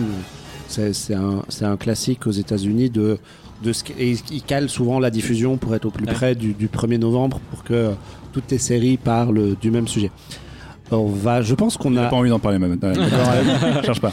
Mais sinon, parce que si on se lance dans les séries maintenant, on en a pour, euh, pour, un, long moment. Je voulais euh, bah, demander aux gens de nous dire sur les réseaux sociaux quels étaient leurs euh, films d'Halloween favoris avec le hashtag Happy Hour Podcast ou en, ou en nous mentionnant pour qu'on sache un peu ce, ce, qui vous intéresse, sachant que ben, nous, voilà, on vous a filé un bon lot de recommandations pour attaquer ce mois de novembre en bonne et due forme. Et on va théoriquement, quand le podcast sort, il c'est pas encore passé Halloween, donc vous on pourrez. est juste, euh, ouais, le, le podcast est mis en ligne juste avant Halloween, donc ça tombe bien. Vous pouvez piocher dans, dans toutes ces sélections pour, euh, pour aller vous faire peur sous un plaid avec un thé. J'y tiens, j'y tiens. Euh, Marc, c'est des soirées cosy. On va dérouler les euh, petits sujets de pop culture comme on a l'habitude de, de le faire chaque mois. Et après avoir parlé de, tête- de tête coupée, de la mort, euh, de Mike Myers, d'horreur dans tous les sens, on va parler d'un bouquin qui parle d'une pandémie. Oui. Restons sur des choses légères et fun. va, ouais, voilà, c'était un peu l'idée. Toi, Manon, tu voulais nous parler d'un livre qui s'appelle En un monde parfait, qui est écrit par euh, une autrice qui s'appelle Laura, oh là, je vais mal prononcer, Kashishke, qui est sorti en 2010 apparemment, et qui revient. Alors, toi, tu viens de le lire, et j'ai un peu l'impression, comme il, il évoque une pandémie, justement, c'est un peu un, un bouquin qui revient dans l'actualité. Euh, qui revient à l'actualité, je ne sais pas. Moi, je suis tombée dessus euh, l'année dernière dans une librairie. euh, C'était avant un énième confinement, je ne sais plus quel, avant un couvre-feu. Le quelque 2, chose le comme 3 ou le ça. 4 Et euh, je vois ce livre, enfin un roman, j'aime beaucoup Laura Kajisk, Kajishke, enfin je, ne- je, je ne sais pas comment ça se prononce, mais c'est une auteure que j'aime énormément, qui me plaît beaucoup, que j'ai découvert avec euh, White Bird, le fi- euh, White Bird, pardon, euh, le film de Greg Araki, et le- j'ai beaucoup aimé le film, et je me suis demandé ben, quel était le roman derrière. J'ai beaucoup aimé le roman, du coup j'en ai acheté d'autres de la même auteur, que j'ai beaucoup aimé encore. Et donc il y a quelques mois, j'étais dans ma librairie et je tombe, euh, je regardais ce qu'ils avaient de cet auteur et je tombe sur ce livre en un monde parfait. Je lis le résumé, je fais oh bah ça parle de pandémie, ça alors ça faisait longtemps et j'ai décidé de l'acheter. Incroyable Bonne ambiance. bon, c'est c'est pas vraiment la pandémie du Covid. Enfin, pour ceux qui se diront oh mais non, elle nous parle encore de pandémie, il faut oublier tout ce qu'on connaît autour du Covid pour partir dans l'Amérique euh, ben, des années euh, 2000. Il me semble que c'est en 2009. Enfin peut-être qu'il arrive en France en 2010, quelque chose comme ça. Pour rencontrer euh, une jeune femme, une jeune trentenaire qui s'appelle Gisèle et qui vit un peu une vie euh, parfaite parce qu'elle a rencontré un homme nommé Marc qui est euh, pilote. Un homme parfait aussi. Oui, qui est pilote, c'est ça? Ah non, moi je pilote rien. Je- Si tu des X-Wing. Des- des- des- Je pilote ce podcast éventuellement. Elle rencontre donc ce, ce pilote qui est un peu l'homme parfait parce que c'est euh, c'est un homme un peu riche, très séduisant. Lui, il est veuf. Comme tous les marques en fait. J'ai fait exprès de le choisir pour euh, flatter ton ego, Marc. Merci. Il est donc cet homme est veuf et il a euh, deux filles adolescentes et un petit garçon issu de son mariage justement avec sa femme décédée. Et Gisèle se retrouve dans une famille où elle n'est pas forcément acceptée. Et en même temps, ben, il y a un début de pandémie euh, qui s'appelle la grippe de phénix qui arrive. Et les gens commencent petit à petit ben, à mourir. Et on oublie un peu cet univers parfait, euh, cet univers un peu de comédie romantique euh, dont rêvait Gisèle, pour arriver vers un univers qui, pour le coup, est d'actualité, pas pour une pandémie, mais parce qu'il traite finalement du patriarcat et de la société de consommation, pour montrer comment est-ce qu'une pandémie, finalement, peut abolir ce patriarcat et peut aller en l'encontre de la société de consommation.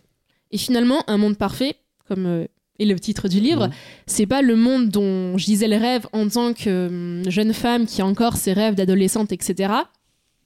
Mais c'est le monde vers lequel elle tend en tant que femme accomplie, épanouie, qui ne vit plus pour être mariée, mais qui vit finalement pour euh, comment dire suivre son propre chemin et le montrer également, enfin l'enseigner à des femmes plus jeunes, ou y compris à des adolescentes, à travers euh, ces belles filles avec qui, euh, de qui elle va se rapprocher petit à petit, même si, bah, évidemment, c'est pas joué au début. D'accord. Mais du coup, euh, spoil-moi, est-ce que à la fin du bouquin, le patriarcat est aboli? Parce bah que oui, les hommes ils sont morts. Ah oui, génial. vrai Tous les hommes. Non, pas Non, mais- tous, pas tous, que- mais euh, ouais, Pas les, Marc, les- Parce que Marc, il est vraiment gentil. Il s'est caché dans son robot. Non, c'est- en fait, à la fin, on a une sorte de. Beaucoup de voisins sont morts et euh, il reste euh, ben, cette femme, donc Gisèle, Mhm. euh, les, deux, les deux filles, enfin les deux adolescentes de Marc. Marc, je ne sais plus ce qui lui arrive. En tout cas, on, a- on a appris qu'il trompait Gisèle. C'était Ah pas merde, c'était un salaud, non Ah merde, Marc. euh, Putain, Comme tous les hommes. Merde. Et il reste donc euh, Gisèle, ces deux adolescentes, le petit garçon et la mère de Gisèle qui est venue les rejoindre. Et ils apprennent à vivre en totale autarcie. Parce que D'accord. ben il y a plus de magasins autour, il y a plus rien, donc euh, ils ne peuvent vivre que de chasse euh, et de cueillette. Et, et du coup, le bouquin, il, est, euh, il, te- il te raconte le récit de la pandémie avec son point de vue à elle, ou justement, euh, ils, ils vivent tout ça dans une bulle un peu à part puisqu'ils sont euh, dans cette maison et... Alors la pandémie, c'est en continu comme un fil derrière, Hmm. mais ça ne parle pas forcément de pandémie d'un premier, de premier abord. La pandémie, c'est presque un prétexte au début pour tendre à ce monde parfait dont, ben, dont c'est le titre, pour euh, ben, montrer l'épanouissement, l'accomplissement de cette femme. Qui, enfin, le livre est quand même beaucoup basé à la base, enfin au début, sur euh, sa relation avec euh, ses beaux enfants. Je sais pas si ça se dit, avec Ouais, sa ouais, belle ouais, famille sûr. avec ses beaux enfants donc est vachement axé on va dire sur ses réflexions en tant que ben, femme qui a épousé un homme veuf et ben c'est ouais la pandémie arrive de façon un peu sournoise parce qu'elle s'immisce vraiment dans le récit petit à petit. On en entend parler ils disent ah mais oui la télé parlait encore de la grippe de phénix et tout. Ouais, les trucs en Chine, là, mais à aucun moment on est vraiment enfin à aucun moment les personnages paniquent. Ouais, ça À aucun moment, il y a un fond, confinement. euh, En fait, ils partent du principe que la pandémie ne les empêche pas de vivre et la pandémie ne les empêche pas de consommer surtout. Parce que, bah, Mm. évidemment, la société de consommation. Enfin, je dis ça, euh, c'est, très subtil. Hein, c'est, vraiment pas écrit avec des gros traits et tout.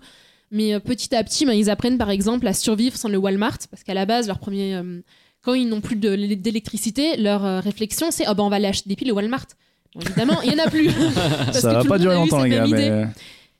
Et ouais, la- bah, finalement, la pandémie, c'est un peu ce qu'on espérait pour, je sais, pour certains lors du premier confinement.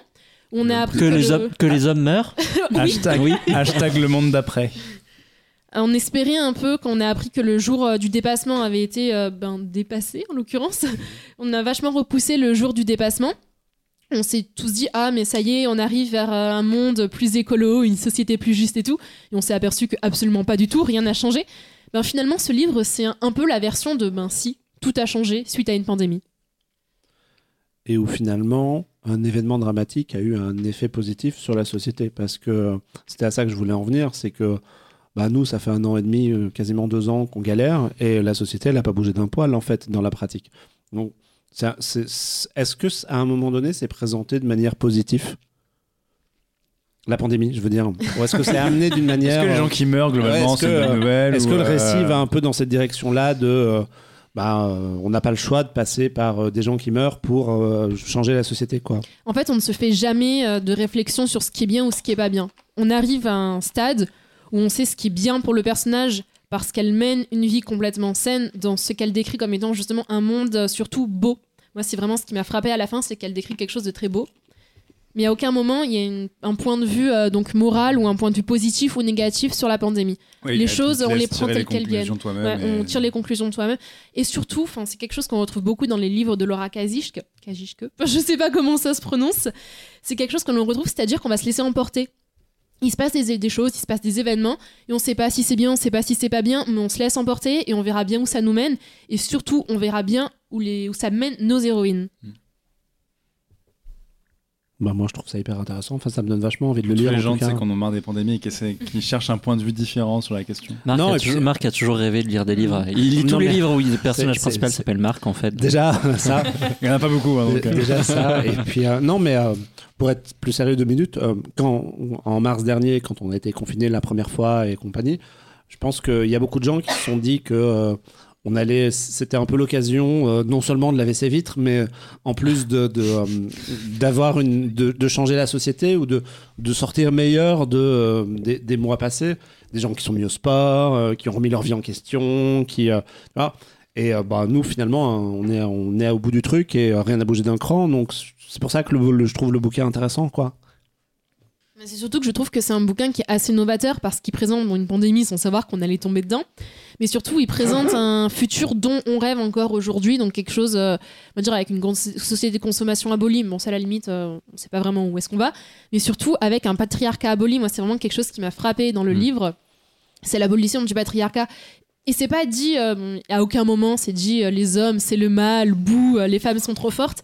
C'est pas vraiment l'abolition des hommes par les femmes, mais c'est plutôt la prise de pouvoir des femmes par rapport aux hommes. Mm. Et la façon dont les femmes enseignent, aux, bah, on va dire, aux enfants. Parce qu'il reste cette figure du petit garçon donc du beau-fils de Gisèle, qui est très proche d'elle depuis le début. Pour lui, c'est un peu une figure maternelle. Et finalement, ce petit garçon, bah, il va grandir entouré de femmes et on comprend que ça va devenir ben, quelqu'un de mieux pour euh, ben, éventuellement peut-être repeupler la société, mais en fait, on n'en sait rien parce que c'est vraiment un livre dans lequel on vit au moment présent. D'accord. Oui, l'idée c'est plus le, le développement des personnages sur l'instant T et, euh, et voir ce que ça leur a apporté au final, même si euh, les perspectives d'avenir sont euh, plus ou moins floues. Quoi. Ouais, c'est c'est extrêmement quand tu dis les perspectives d'avenir sont floues. Effectivement, je, je ne sais même pas si on pense vraiment à l'avenir en fait. C'est Mais C'est un peu comme nous en ce moment finalement, on sait pas où on sera dans 20 ans. euh, voilà. non, c'est c'est vraiment très particulier et ceux qui ont déjà lu des livres de cette autrice et qui les ont appréciés, je pense qu'ils peuvent se précipiter sur celui-ci parce que moi j'en ai lu beaucoup. Et avec La Couronne Verte, c'est vraiment mon préféré de Laura euh, Kazishk. Très bien. Ah, ben, pour les gens que ça intéresse, c'est sorti euh, il y a un petit moment, en, en 2010, mais il est trouvable absolument partout. Et comme c'est bientôt Noël, ça fait une super idée de Ouais, Noël, c'est incroyable. édité chez Christian Bourgois pour le grand format et en- chez Folio pour le poche. Donc c'est euh, c'est disponible assez facilement. Euh, je suis désolé, mais on va rester dans le sujet de la pandémie. Décidément. Bah, c'est un podcast d'Halloween en même temps, tu vois, c'est pas censé. Quand on fera le podcast de Noël, on sera plus joyeux. Euh, pas, parce que moi, je voulais vous parler du- d'une BD que j'ai découvert un peu par hasard et euh, que, que j'ai vachement aimé, qui s'appelle Un coin d'humanité. Alors, c'est écrit et dessiné par un dessinateur français qui s'appelle Keck, que peut-être certains qui nous écoutent nous le suivent sur les réseaux sociaux, parce que c'est d'abord un, un- un blogueur BD qui a, qui a démarré. euh, à- qui a commencé à faire de la BD en parallèle d'un autre travail. Il est, euh, il est développeur informatique dans, dans le civil. Et euh, alors, je vais raconter un petit peu ma vie, évidemment, parce que je- il paraît que je, je raconte souvent ma vie dans ce podcast et que les gens aiment bien les histoires. Donc, euh, Père Castor. voilà, exactement. Il se trouve que euh, je fréquente un, un salon de thé à Paris qui s'appelle Kodama. Voilà. Si vous voulez voir Marc, si vous êtes fan Voilà. de Marc sur ce podcast, Allez à Kodama. J'aime vachement aller chez Kodama et Kodama, le- le- les, les- les tenanciers de, de- de Kodama aiment vachement le dessinateur Keck et ils lui ont proposé de s'associer pour, euh, pour que lui fasse un thé, il, dessine des boîtes et tout. Et ils ont monté une petite séance de dédicace dans, dans- ce chouette petit lieu qui est, qui près de Châtelet. Et euh, j'y suis allé et je suis allé à la rencontre de Keck. Un peu en m'attendant à rien de spécial, parce que je connaissais, en fait, il a publié euh, des recueils de, de, de gags un peu qui s'appellent les, les, les chiants, les petits moments chiants du quotidien où il décrit en fait des moments relous de la vie quotidienne. oui, c'est un, c'est un dessinateur qui est, qui est un peu sorti à la même période que Pénélope Bagieux. voilà, c'est un petit peu la euh, même génération là, que Pénélope Bagieux, Boulet, et, euh, c'est l'époque où on lisait des, des blogs BD et les gens ont commencé à, à, à- à publier. Et lui, en fait, euh, à, à cette dédicace, il proposait d'acheter un coin d'humanité et le, c'est un bouquin qui raconte euh, une période où il a été bénévole au Resto du Cœur. Et euh, comme ça s'est fait de manière un petit peu inattendue, il a décidé de, euh, de, de raconter cette histoire-là en dessinant son quotidien et en tenant une espèce de journal de bord dessiné. C'est sorti en mars de cette année, donc il y a, il y a quelques mois à peine. Et c'est une BD, donc en fait, un jour, il est à son travail et un de ses collègues lui dit Eh, Moi, je suis au Resto du Cœur, je distribue des repas le soir et on manque de main. Est-ce que tu veux venir nous aider? Et lui, il fait Bah oui, avec un- une espèce de. ce qu'on imagine être un ton un petit peu hésitant du gars qui n'ose pas dire non à une demande de bénévole au Resto du Cœur par un copain, quoi. C'est un peu dit compliqué de dire Bah non, qu'ils allaient se faire voir. Donc, donc il y est allé. rien à cirer. Il y est allé. Il s'est retrouvé à, distribuer des, repas aux, gens dans le besoin euh, dans le jardin autour des Invalides. Et euh, il a découvert un univers qui raconte dans, cette BD. Alors c'est assez intéressant. La- L'approche m'a vachement plu parce que c'est vraiment, euh, c'est pas du tout une histoire de donneur de leçons ou quelqu'un qui débarque avec son savoir sur les restos.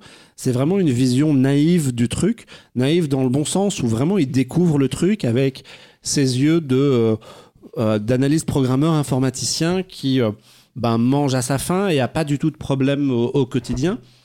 Et il découvre vraiment un univers, ses rouages, ses habitudes, euh, le, le- les bénévoles, l'implication des gens, euh, la relation que tu finis par tisser avec les gens qui viennent te voir pour, pour avoir à manger, tout simplement.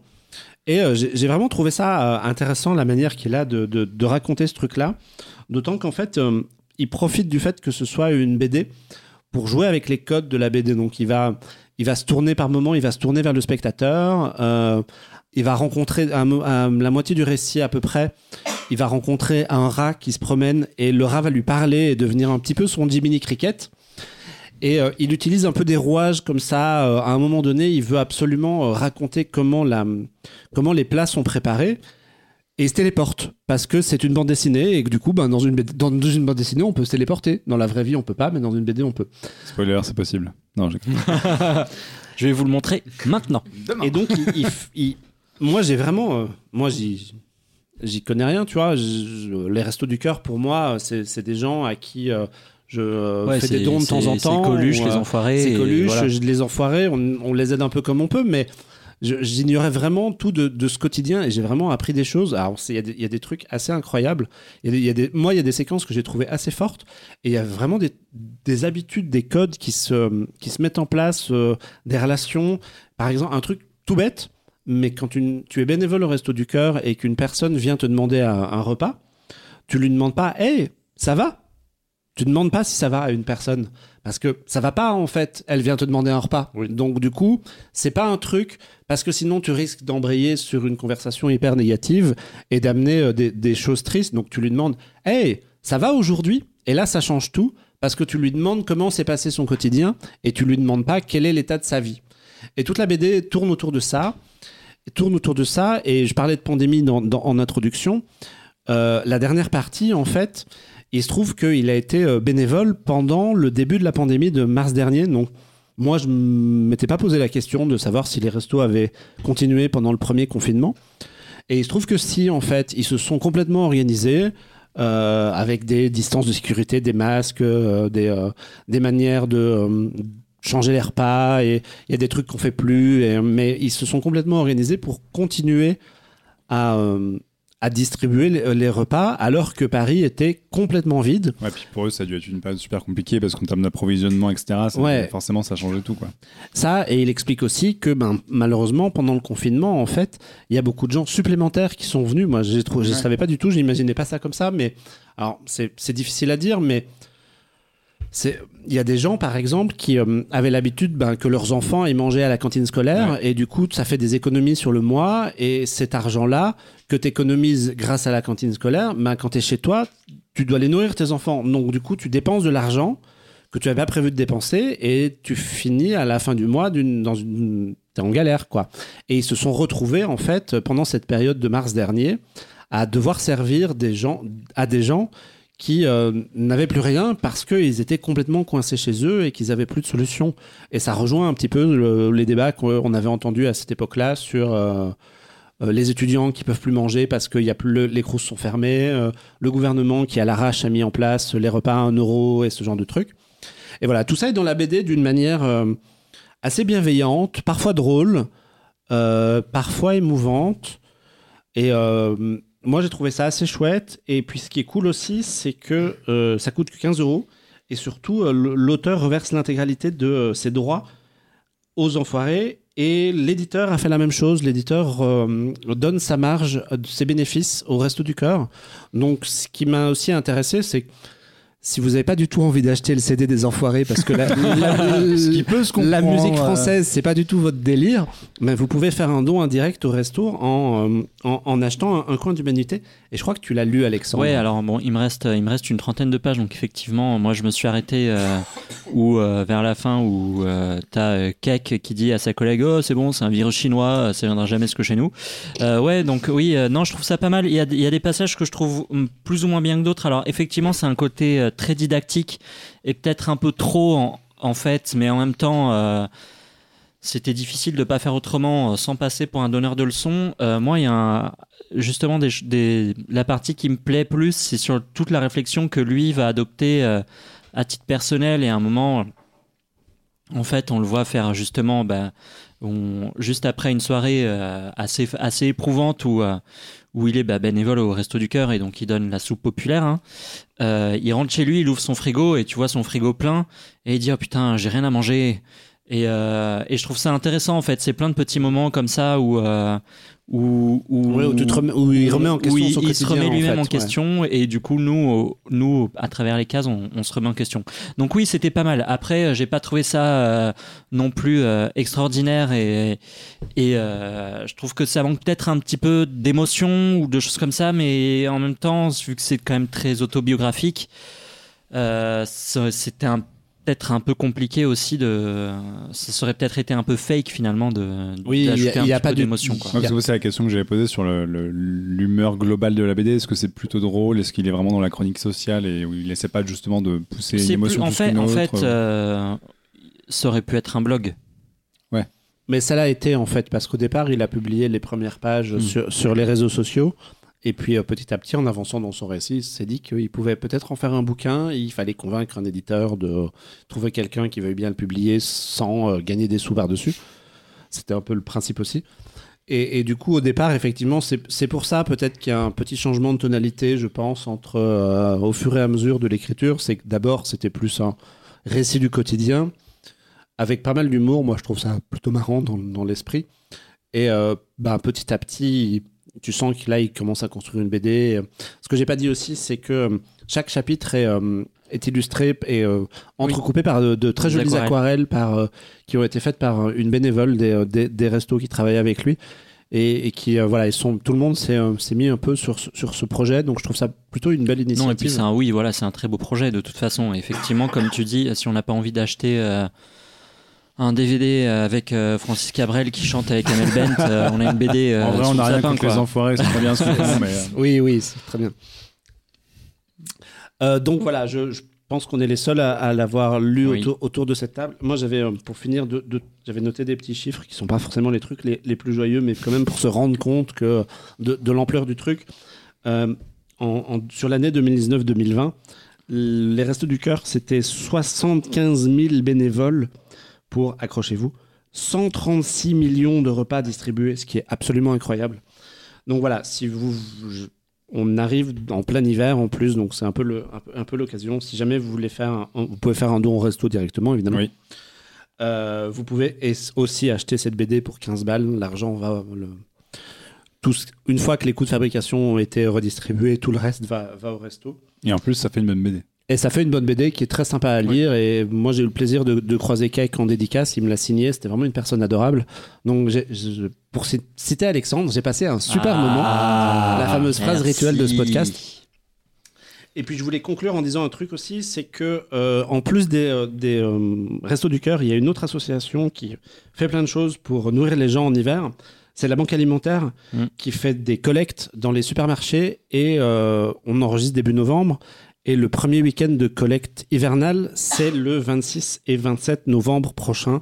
Donc, vous- si vous écoutez ce podcast et que vous êtes fin, on est à peu près fin novembre, et que vous voulez euh, Fin octobre. fin octobre. Non, nous fin octobre, mais quand on sera fin novembre, Oui. si les gens qui ont ce podcast dans les oreilles ou qui y pensent veulent acheter des pâtes et des conserves et les laisser aux bénévoles des, euh, De la banque de, de alimentaire, ouais. c'est une belle occasion. Moi, j'ai déjà eu l'occasion de, leur filer un coup de main. ouais. Et, euh, et, et c'est vachement utile. Et en plus, typiquement, autant moi, j'ai toujours- un peu euh, frileux de donner de l'argent à une association où je sais pas où je vais. Au moins, quand j'achète des conserves et des pâtes et euh, des choses, je sais que ça aide directement les gens. Donc voilà. Maintenant, ça va être hyper Ah, compliqué yes. pour. Alors, Happy si- Hour à 300%. si- si- si, en vrai, j'avais j'avais une petite transition. C'est que Ouais, pas mal. euh, c'est une émission joyeuse, effectivement, comme, comme, comme tu le dis. Comme souvent. Euh, la BD s'appelle Un coin d'humanité. Et ça parle de gens gentils qui aident Ah. d'autres Ah, gens gentils. yes Et du coup, moi, je- bah, ça me permettait d'enchaîner sur Ted Lasso, qui Pas est une mal, personne mal. gentille. Exactement. Alors ouais, effectivement, c'est vrai qu'aujourd'hui, j'avais envie de vous parler d'une série dont j'ai eu, franchement, mais c'est plus qu'un coup de cœur. C'est, j'ai eu un coup de foot pour cette série. euh, Là, de- Les grands mots tout de suite. Ah ouais, ouais. je- J'ai même pas mis bon moment dans, dans ma chronique C'était tellement. euh, excellent c'était moment. Et en fait, depuis que j'ai fini euh, la saison 2 de Ted Lasso, j'y pense franchement presque tous les jours. euh, au point que je suis en train de me dire, mais est-ce que je vais pas la revoir? Parce que euh, c'est vraiment une série qui m'a à la fois marqué et en même temps tellement mis de bonne humeur. Enfin, c'était, c'est, vraiment quelque chose. Donc cette série, c'est évidemment, comme vous le disiez, Ted Lasso. Donc à la base, Ted Lasso, euh, c'est un personnage qui a été créé par Jason Sudeikis pour des pubs pour CBS Sports. Incroyable. Euh, ah oui, ouais. c'est pas un personnage de série. Non, pas du tout. En fait, c'est des petits sketchs qui disaient un peu aux gens, euh, regardez CBS Sport, euh, c'est plutôt marrant. Et, euh, et donc, en fait, voilà, il jouait à un joueur de football américain qui devenait entraîneur de foot. Donc ça date, c'est des sketchs qui datent de 2015. Enfin, il a fait 2014-2015. Et en fait, euh, quelques années après, il y a sa femme de l'époque, donc Olivia Wilde, pour ne pas la citer, que vous connaissez, euh, lui a dit, Eh, mais euh, Ted Lasso, euh, t'en ferais pas un personnage de série télé? Donc là, c'est un peu resté dans sa tête, c'est un peu, un peu marqué. Et donc, de là, il a commencé à écrire une série qui est, qui est arrivée l'année dernière sur Apple TV. Et avec son comparse Brendan Hunt, qu'on voit aussi dans la série, qui joue le coach, ils, se sont, ils se sont entourés de Bill Lawrence, qui est le créateur de la série Scrubs. Et de. Spin City. La fameuse sitcom avec Michael J. Fox dans les années non. 90, c'était Ouais. absolument génial où il jouait à le maire de New York. C'est disponible sur aucune plateforme et c'est un scandale. J'adore Spin City. Bref, pardon. Et donc c'est une série, euh, donc euh, c'est une série qui a eu énormément de prix, hein, puisqu'elle a eu de nombreux Emmy, euh, notamment meilleure série comique, meilleur acteur, meilleure actrice, nommé meilleur second rôle. Enfin voilà, c'est ça a été assez reconnu. Et la saison 3 est déjà validée, donc devrait sortir l'année prochaine. Et donc Ted Lasso, c'est vraiment le ricain moustachu, vraiment l'américain de campagne avec un accent texan à couper au couteau. Et en fait, Yeah, euh, il est entraîneur de football américain.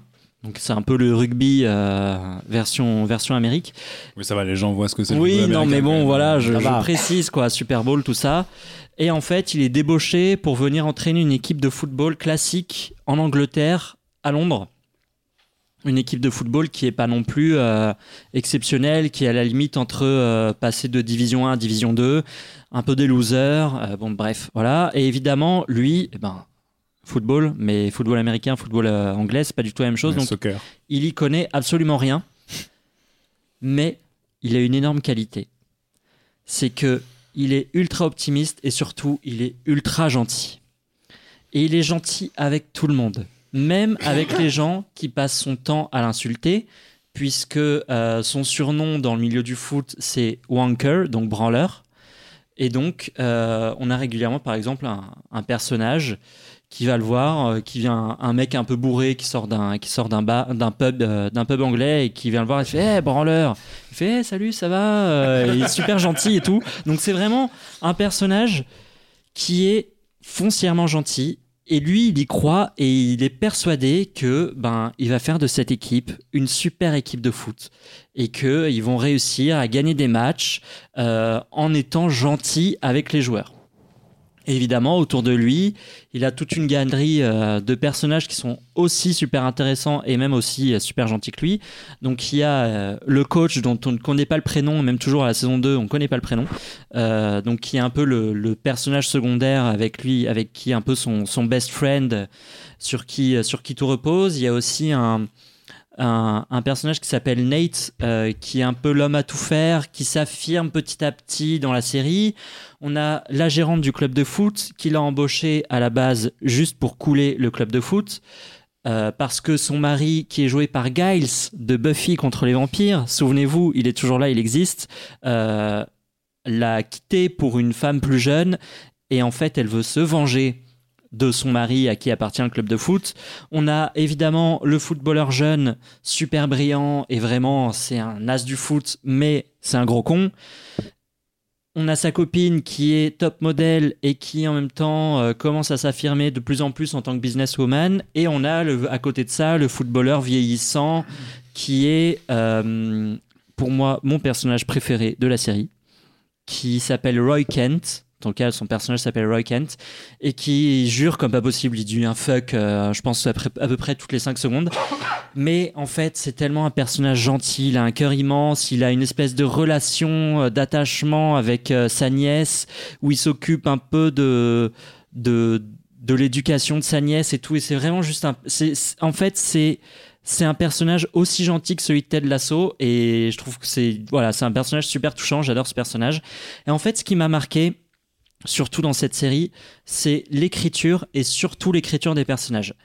Donc évidemment, on a tous les personnages ont vraiment une place à part dans la série, même le perso secondaire et même une personne qu'on va voir trois secondes.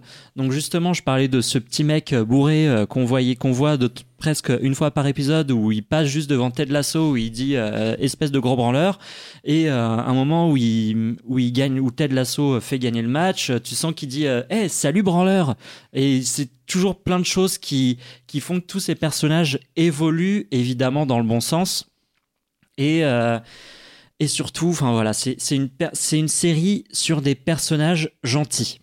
Alors au-delà de ça ça aborde euh, énormément de thèmes puisque euh, ça aborde ça va parler de ce qui construit le bonheur dans la vie.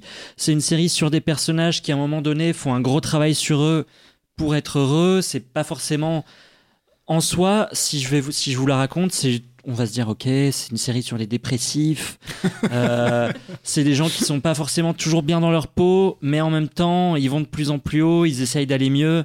Euh, la saison 2 notamment euh, fait venir un personnage de de psychothérapeute et il y a toute une partie où justement les personnages font ce travail de d'aller voir un psy et et en fait, c'est toute une série où, enfin, c'est- où, où, où les personnages principaux font vraiment un travail sur eux-mêmes pour être heureux. Et en fait, alors au début, je pense que toi, Marc, parce que tu vu, la, vu que la saison 1, vu la saison 1, ouais. tu es en train de te dire ouais c'est marrant c'est une série super feel good c'est une série sur le foot euh, super.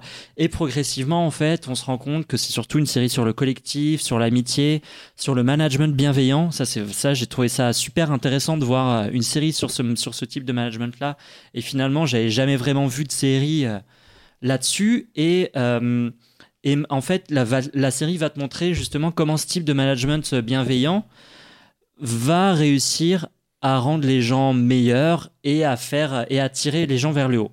Et il y a évidemment plein d'autres thèmes qui sont qui sont abordés. Il y a le thème de la sororité puisqu'il y a j'ai pas pas précisé mais euh, Ted Lasso est effectivement euh, incarné par Jason Sudeikis et euh, en face de lui, on a notamment Juno Temple qu'on connaît bien et euh, ce qu'on a parlé dans, dans le dernier dans le dernier épisode d'Happy Hour. Et elle tisse un espèce de lien d'amitié avec la gérante du club de foot qui s'appelle Rebecca. Et, euh, elles- et, euh, et en fait, c'est c'est deux personnages féminins super forts qui se tirent vers le haut. Et c'est juste. Tu, le- tu les regardes et t'as envie d'être pote avec eux et t'as envie d'aller boire t'as envie d'aller dans le pub avec eux à boire des pintes et c'est juste alors c'est effectivement des séries des sujets qui sont très très forts mais en même temps c'est des sujets qui peuvent être durs et en même temps à la fin qui sont finalement feel good et au-delà de ça, c'est une série qui est quand même hilarante. Moi, je trouve vraiment, je presque pleure de rire devant ça. C'est punchline sur punchline.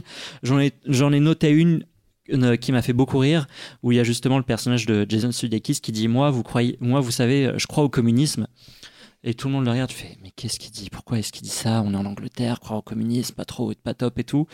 Et il dit euh, moi, je crois au rom communisme, les comédies romantiques, au rom-com. Et je me dis, si Meg Ryan, dans, Harry, dans son film, quand Harry ren- rencontre Sally, elle arrive à avoir une vie heureuse, je pense que tout le monde peut arriver à avoir une vie heureuse. Et c'est que des trucs comme ça, c'est que des punchlines sur punchlines super marrantes. Et, euh, et franchement, euh, enfin pour moi, je suis complètement tombé amoureux de cette série. Je trouve que c'est absolument euh, extraordinaire. Je- honnêtement, j'ai qu'une envie, c'est. Depuis que tu l'as vu, t'es heureux. Ah ben oui, oui, franchement, je regardais ça, j'étais super content, quoi. Même si, effectivement, t'as des sachant qu'il faut, pour les auditeurs, faut préciser un truc. Alex a un mantra dans la vie qui est PPBH, parti pris de bonne humeur. voilà. Absolument. Donc, est-ce que C'est pas la série la plus PPBH qui soit C'est clair, la non mais c'est clair, parce qu'en plus, après, effectivement, il, il t'explique que ben, Ted Lasso, ok, il est super, euh, super optimiste, super gentil, mais est-ce qu'il serait pas un petit peu en dépression quand même Euh, Plot twist. Est-ce que ça cache Tout pas un truc ouais. Est-ce que ça cache pas un truc Euh, Et enfin vraiment, euh, c'est ça se dévore. Hein, c'est c'est un c'est c'est 10-12 épisodes euh, de d'une entre une demi-heure et 45 minutes. Et franchement, c'est pour moi c'est un énorme coup de cœur. C'est franchement si je pou- si vous pou- si vous ne deviez regarder qu'une série cette année, c'est celle-là. Ouais, moi j'ai regardé euh, la, la première saison, ou pratiquement toute la première saison. Euh, et je l'ai regardé à cause d'une hype sur les réseaux sociaux. Tout le monde disait Ted Lasso, Ted Lasso, Ted Lasso. Et euh, du coup, je me disais, mais c'est une série sur le foot, j'en ai rien à secouer, moi. Je m'en fous quoi. Ouais, voilà. Et euh, le premier épisode est vachement sur l'opposition entre la culture américaine et Mm. la culture française. Je fais, ok, c'est drôle. mais est-ce- anglaise, peut-être. où- Ouais, pardon, anglaise. où est-ce qu'on va entre au-delà Ouais, du c'est truc quoi, où est-ce qu'on va euh, voilà, au-delà du truc ça. où est-ce qu'on va? Est-ce que ça va m'intéresser? Et effectivement, les personnages sont tellement gentils et bienveillants, mais jamais sans être forcés. J'ai pas l'impression de euh, parfois dans les productions récentes euh, on, on essaye d'insérer de la bienveillance un peu au forceps pour dire Eh, regardez lui il est hyper gentil là c'est là il y a, il y a- y a une manière assez naturelle de l'amener avec vraiment des, des personnages adorables moi j'adore euh, je sais plus comment il s'appelle le, euh, le jeune indien qui est Nate. Nate Hmm. qui est petit et qui au départ est là pour euh, faire le ménage et des euh, choses comme ça et qui en fait est pris complètement sous l'aile de Ted et euh, devient une personne importante. Et c'est vraiment que des gens très très vraiment adorables quoi. Et il y a, y a vraiment un truc une espèce d'alchimie qui fonctionne et qui fait que ben pareil comme toi je me suis fait embarquer dans la série et j'ai envie que ce podcast termine pour aller rentrer chez moi regarder un, Mais- regarder mais- un épisode. c'est sympa, merci. mais euh, mais merci. tu verras justement, la saison 2 euh, est un petit peu plus sombre euh, sur les thèmes que ça aborde. Après, euh, c'est quand même super marrant.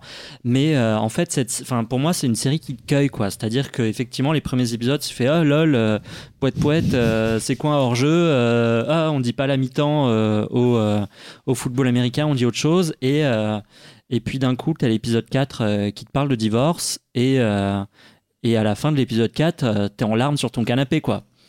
Et en même temps, à côté, et juste après, il va faire une vanne euh, qui va te faire super rire, et t'es en train de pleurer, t'es en train de rire en même temps. Donc vraiment, c'est, enfin, c'est, pour moi, c'est, c'est génial. C'est franchement la, la série de l'année. Allez, j'ose.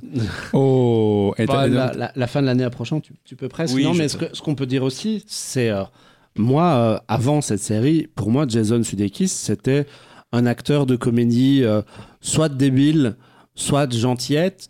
Et Ouais, soit un mec abonné au second rôle un peu. Un plus- peu, Oui, euh, un après, peu il des était plutôt marrant dans le, dans le Saturday Night Live, mais c'est pas non plus. c'est- euh, C'est c'est le, le- gars rigolo de, de, de bon à tirer ou, euh, oui, oui. ou ce, ce genre de truc. Fait- On connaît sa tête, on- quoi. Ouais, voilà, on fait bah pff, non, moi voilà, bof quoi. Et là, je le trouve absolument incroyable. Mhm. Et il a une moustache énorme. Sans Et- son rêve depuis Marc rêve de se Alors faire déjà moi, en termes de pilosité, j'y arriverai jamais. Donc c'est si, cuit, tes rêves. c'est cuit, mais ça le change vachement physiquement en fait. Puisque ça, ça change son visage et justement peut-être que ça aide un peu à participer au côté jovial du, du bonhomme d'avoir une grosse Bah moustache. ouais, vrai. Ça vous fait, ça vous rêver les, les- les garçons une grosse moustache Mais Mais faut savoir la porter.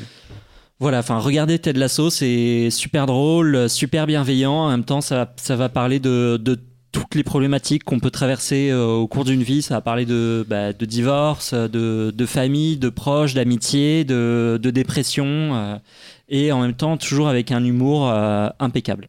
Et euh, tout à l'heure, t'as dit qu'il y avait Bill Lawrence qui participait. C'est quoi son rôle exactement dans la série? Il est producteur exécutif. Et il, et il écrit, euh, il coécrit les épisodes avec euh, Jason Sudeikis et son comparse dont j'ai oublié le nom. Ouais, parce que bah, on, on l'a dit, Bill Lawrence, c'est Scrubs. Et effectivement, la manière dont tu parles de la série, au fait qu'au bout du 3 ou 4 épisode, ça te fout une branlée et que t'es à moitié en train de pleurer et que juste après, les mecs te refont marrer.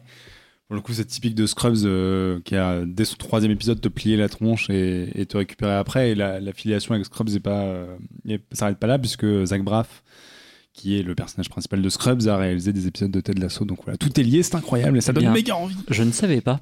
Merci pour cette information. Voilà. Bah, Donc, ça. Ted Lasso, Ouais, c'est super Lasso, bien. C'est sur, alors c'est sur Apple. C'est sur Apple TV+, ouais, que personne n'est abonné à ce Oh, truc-là, prenez, Si euh, vous achetez un iPhone, vous pouvez regarder Ted prenez, Lasso. voilà, prenez, formidable. prenez un mois gratuit Cinq- et cinq bidez, quatre- euh, cinq- 5,99 par, euh, Tu vas pas par nous de la pub mois. pour Apple quand même, déconne pas. 5,99 par mois. On avait parlé d'une série qui est annulée, mais bon, la première saison est vachement bien. Il y a Fondation, il y a, Fondation, des trucs ouais. assez cool sur Apple TV, donc euh, ils, ont, ils des prochain ils ont des confinement. prods- Prenez Ils ont des prods assez solides. On parlait de. alors, on va revenir un peu au sujet, un petit peu au sujet principal de, de, de la peur et euh, Halloween et tout ça, parce que toi, tu voulais, Amandine, nous parler d'un un jeu vidéo qui s'appelle Layers of Fear. Et euh, Eh, qui- avec l'accent, hein. Ah, avec l'accent. J'essaye de faire, j'essaye de faire des efforts pour animer cette émission. Lasso, faut pas c'est lui, croire, en hein. fait. Of Fear. Euh, c'est un jeu qui est euh, disponible depuis euh, quelques années maintenant sur PC et console et qui est sorti plus récemment sur Switch. Et ça parle de peinture. Ouais. Explique-nous. Ouais. J'allais ça- dire ça parle de mort, mais oui. il y a un Alors, ouais, alors, je pensais que ça parlait aussi. de mort, de monstres et tout, et là on dit peinture. Alors, ouais, vous allez comprendre. Vous allez comprendre. En, en fait, on parlait de Ted Lasso et de gens très bienveillants. On va vraiment partir dans l'extrême opposé, retourner dans la mort, euh, l'alcoolisme, euh, la dépression. Ouais, quoique, on retourne à la dépression finalement. Euh, non, Layers of Fear, en fait, c'est un. C'est deux jeux. euh, le premier est sorti en 2016. Euh, Il y en a un deuxième qui est sorti en 2018 et il y en a un troisième qui va sortir en 2022. En fait, il y a un teaser qui est sorti, euh, je sais pas, il y a même pas deux trois semaines. Donc c'est aussi pour ça que ça m'a donné envie de venir plonger parce que c'est vraiment un jeu que j'aime beaucoup. Euh, c'est vraiment pour le coup un jeu d'horreur. Euh, on est sur du walking simulator, donc on est vraiment euh, à la première personne. Euh, donc on peut pas se défendre, on est un peu obligé de tout subir. Et c'est ça, c'est ça qui est super fun. Mais euh, euh, en fait, je pensais à ce jeu-là parce que euh, récemment, moi, il y a Resident Evil Village qui était sorti, qui m'a vachement déçu. Euh, moi, j'avais beaucoup aimé le 7. Euh, le 8, malheureusement, ça n'a pas marché. Donc, je me suis dit, bah. J'ai envie de refaire, c'est la période d'Halloween, j'ai envie de refaire un petit jeu d'horreur et je trouve que Layers of Fear c'est vraiment un jeu super pour ça. Euh, donc oui, effectivement, ça parle de peinture. Alors qu'est-ce qui se passe? En fait, on est en 1922 et on incarne un personnage que- qui n'a pas de nom. En fait, on ne sait pas à quoi il ressemble. On est, de toute façon, on est la première personne, donc on, on ne sait pas. Qui est un peintre. Euh, et en fait, euh, au moment de peindre, euh, de poser le pinceau sur la toile, il va commencer à avoir des hallucinations. Et en fait, euh, tout le jeu va reconstruire en fait son histoire et, et son passé, qui va être pour le moins tumultueux, je pense. Euh, donc, je parlais d'alcoolisme, donc de meurtre, d'alcoolisme euh, et de schizophrénie. Euh, donc, vraiment une ambiance super fun. Si vous avez passer un super bon moment après, Après Ted Lasso, let's go. voilà, c'est ça. Et en fait, moi, ce que je trouve assez génial avec ce jeu, c'est que en fait, il arrive vraiment à utiliser l'environnement pour en faire un jeu complètement inattendu. C'est-à-dire qu'en fait, à chaque recoin, on ne sait jamais où le jeu va nous emmener parce que tout change en permanence. C'est-à-dire qu'à un moment donné, on va essayer d'ouvrir une porte au fond d'un couloir et on ne sait pas pourquoi la porte ne va pas s'ouvrir. Et on va se dire, bah, merde, j'ai sûrement loupé un truc euh, dans le couloir d'avant. Et en fait, on va se retourner et la pièce aura complètement rétréci. Et en fait, tout le jeu ne va pas arrêter de, de jouer avec les perspectives, avec l'environnement. Et en fait, c'est ça qui est assez formidable, c'est qu'en fait, le jeu rend fou.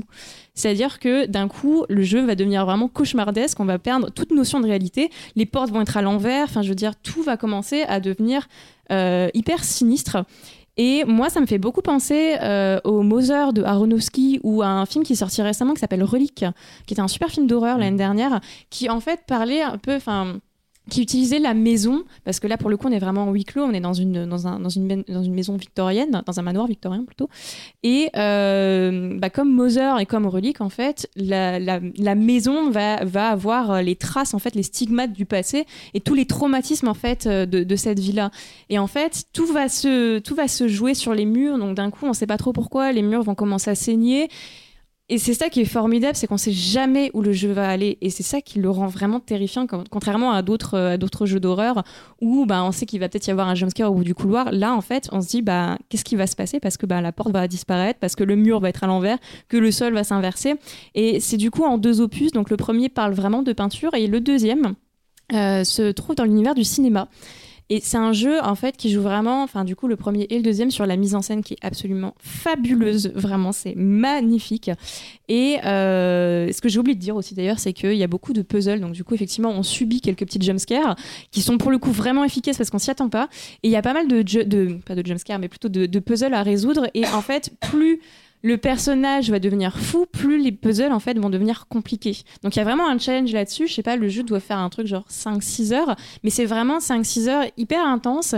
Et puis la narration, euh, enfin voilà, c'est un jeu qui va vraiment reposer sur sa mise en scène, sur sa narration, qui est quand même une histoire qui est profondément mélancolique. Enfin, on est vraiment en plein dans le gothique, euh, enfin dans tous ces dans tous ces récits gothiques. On pense un petit peu à hum, au portrait de Dorian Gray, enfin je veux dire avec ce portrait euh, qui s'imprègne en fait euh, bah, des traumatismes et, de la douleur et de la mort. Et du coup oui, il y a, donc un second opus qui se passe en fait sur un paquebot. Euh, et en fait, on incarne un acteur, donc on- pareil, on ne sait pas qui il est. En fait, le but va être de reconstruire l'histoire. Et pour le coup, il y a énormément de références ben, à plein d'œuvres du 7e art, mais qui sont pas hyper bourrines. C'est pas c'est quand même assez bien foutu parce qu'il y a un il y a toute une séquence qui est euh, en noir et blanc euh, façon métropolis et la séquence est magnifique je trouve le genre un peu moins euh, un peu moins intéressant que le premier parce que il y a parfois enfin c'est un peu un peu frustrant parce que les mécanismes se répètent mais autant dans le premier je trouve que vraiment le jeu est très fluide et on se laisse vraiment emporter par, cette, par, ce, par ce récit, puis on a envie d'en savoir plus. Donc c'est vraiment un très très beau jeu et qui pour le coup fait vraiment flipper. Ouais, moi j'ai regardé un petit peu des. euh, je peux pas jouer parce que les, les jeux à la première personne, ça a tendance. à- J'ai déjà parlé dans ce podcast, ça me rend malade, donc euh, malheureusement j'ai pas pu, j'ai pas y joué, en mais plus, ça te rend fou. Alors, là, j'ai j'ai regardé, j'ai regardé quand même un, un peu de gameplay sur YouTube et il y a une sacrée ambiance très sombre aussi. Ouais. J'ai vraiment eu l'impression que le, le, le- enfin, en tout cas la partie que moi j'en ai vue, c'était dans l'obscurité où tu vois pas très bien la maison et il y a vraiment un truc un peu euh, son dark quoi.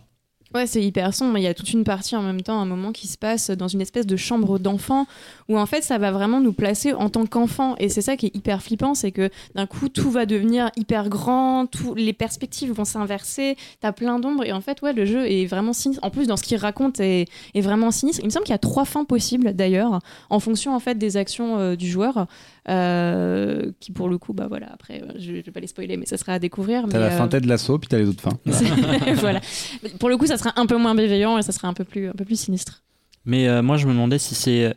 Est-ce que ça fait partie de ces jeux où tu es dans une espèce de cinématique et tu dois appuyer de temps en temps sur un bouton ou est-ce que tu es vraiment acteur quand même euh, Toi, en tant que joueur, tu es acteur et tu peux aller à gauche, enfin, tu fais ce que tu veux. En, En fait. fait, en fait, t'es vraiment acteur et c'est ça qui est génial, c'est que du coup, comme tu vraiment tu contrôles ton personnage et qui- je crois qu'il y a vraiment très très peu de cinématiques pour le coup, Mm. à part en fait certaines euh, certaines actions. Tu, euh, tu par exemple, si tu prends un livre, il va y avoir une, une petite Ouais, ouais, cinématique, bien mais c'est même pas bien vraiment sûr, une non, oui, cinématique, ça sûr, va être une narration qui va ouais. s'enclencher.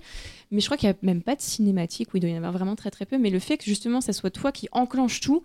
Et que parfois tu vas un peu à tâtons parce que ben, tu vas te retrouver dans une pièce, il va y avoir quatre portes, les quatre portes vont être fermées. Tu fais, en fait, je sais pas ce que je suis censé faire.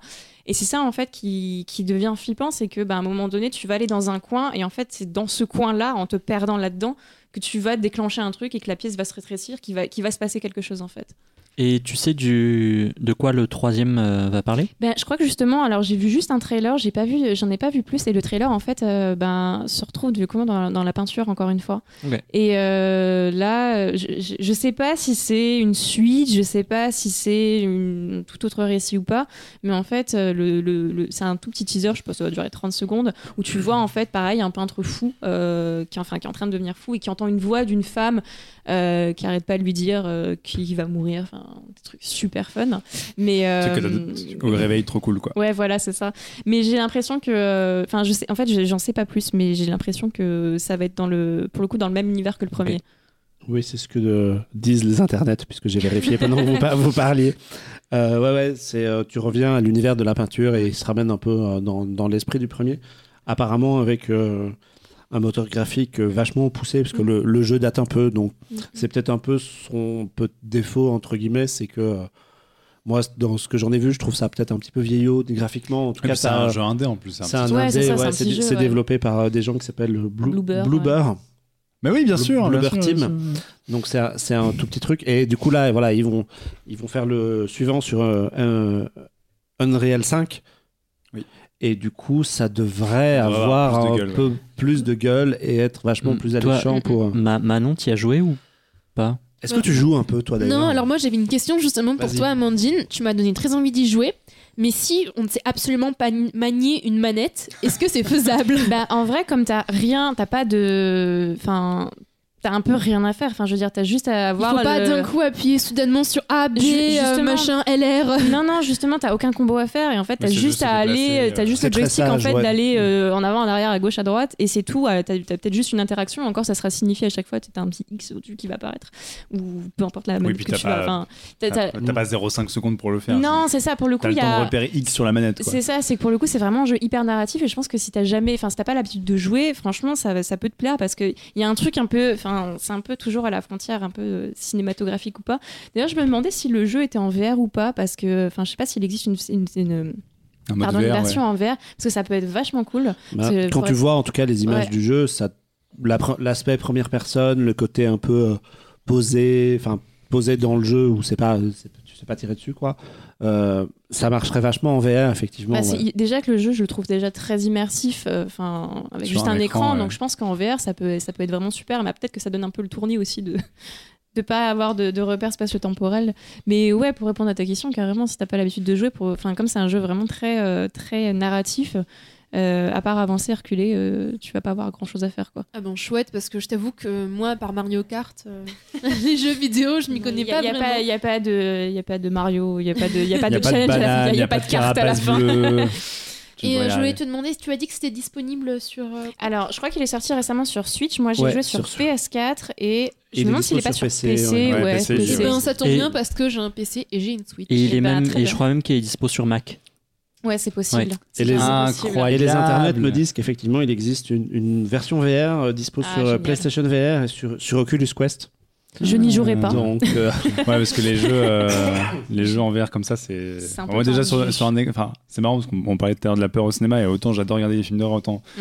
jouer à des trucs d'horreur, c'est quand même un délire un peu particulier parce que comme t'es quand même un peu plus immergé dedans, euh, je trouve que tu subis beaucoup surtout plus là, avec, les Ouais, choses. avec ouais, le casque où t'as pas du tout, euh, tu vois pas du tout d'éléments extérieurs, tu vois pas ton salon. Et euh, typiquement, peux l'expérience la plus claustro que j'ai jamais vécue sur une œuvre de fiction, c'était sur un en VR, c'était euh, Half-Life Alix, où euh, Mm. quand t'as un truc qui te saute à la gueule en VR, tu- t'es pas content quoi. Tu le subis un petit peu plus que d'habitude. Donc, Ouais, puis je pense qu'un mode VR doit bien faire mal. Quoi. Ouais, tu dois être plus immergé. J'oserais pas, pour le coup, la VR. En plus, ça me donne un peu. Enfin, moi, ça me rend malade. Ouais, t'as peu un aussi, truc, ouais. ouais. Mais typiquement, ouais, récemment, moi, j'ai joué à Phasmophobia. Hmm. Ouais, j'ai pas fait la maline du tout. Mais ouais. Surtout s'il y a des jumpscares et tout, quand tu te retournes en VR, c'est un moyen de, défoncer son salon de s'en mode Oh Ouais. Tu Clairement. tapes dans les tables et tout. Quoi. Moi, justement, ce qui me fait peur dans les jeux vidéo, c'est que comme je ne sais pas vraiment me servir d'une manette parce que j'ai pas grandi avec les jeux vidéo, c'est quelque chose que j'ai commencé à faire euh, adulte un peu. Mais du coup, moi, quand on me dit appuyer sur A, je regarde la manette, je vois c'est où? C'est où A? Et du coup, ben, je sais que je vais paniquer tard, parce ouais. que quand le monstre va apparaître, bah, ça sera déjà trop tard, je serai déjà morte. Tu seras morte, ouais. Du coup, t'es une joueuse blasée en mode vas-y, vas-y. Ah. Mais en fait, ce que je fais, c'est qu'en général, je joue avec quelqu'un. Je sais que je jouais à des jeux d'horreur avec ma cousine. Et quand c'était compliqué, je me suis dit, oh bien tiens, prends la manette, fais ce passage compliqué. Et pareil, quand je joue avec mon copain, je sais pas, c'est compliqué, tiens, fais-le pour moi. Mais là, ce qui est bien, c'est que du coup, tu vas pas l'éviter le jumpscare. En fait, tu sais que tu vas aller droit dedans, que tu pourras rien faire et que du coup, tu vas te le prendre en pleine figure et ça fait très peur. Bon, super. C'était censé être rassurant. Absolument pas, non. Non, en plus, comme le, le premier, c'est 2016, t'as dit? Ouais, 2016, ouais. Donc là, euh, sur- notamment sur les plateformes comme Steam, etc., ils ont souvent tendance, et même d'autres, ils ont souvent tendance à faire des soldes de Halloween. Ouais. J'imagine qu'il doit faire partie du truc, donc il y a moyen de le choper pas cher. Quoi. Ouais, ouais, il doit pas être cher. Moi, quand j'avais joué euh, la première fois, justement, je l'avais chopé sur. euh, je crois que c'était sur PS4, mais c'était euh, c'était pareil, c'est autour de- d'octobre où il Mm. avait fait un truc genre moins 50, donc il valait un truc genre même pas 10 balles quand je l'avais acheté. Et pour, pour le coup, il y vaut quoi.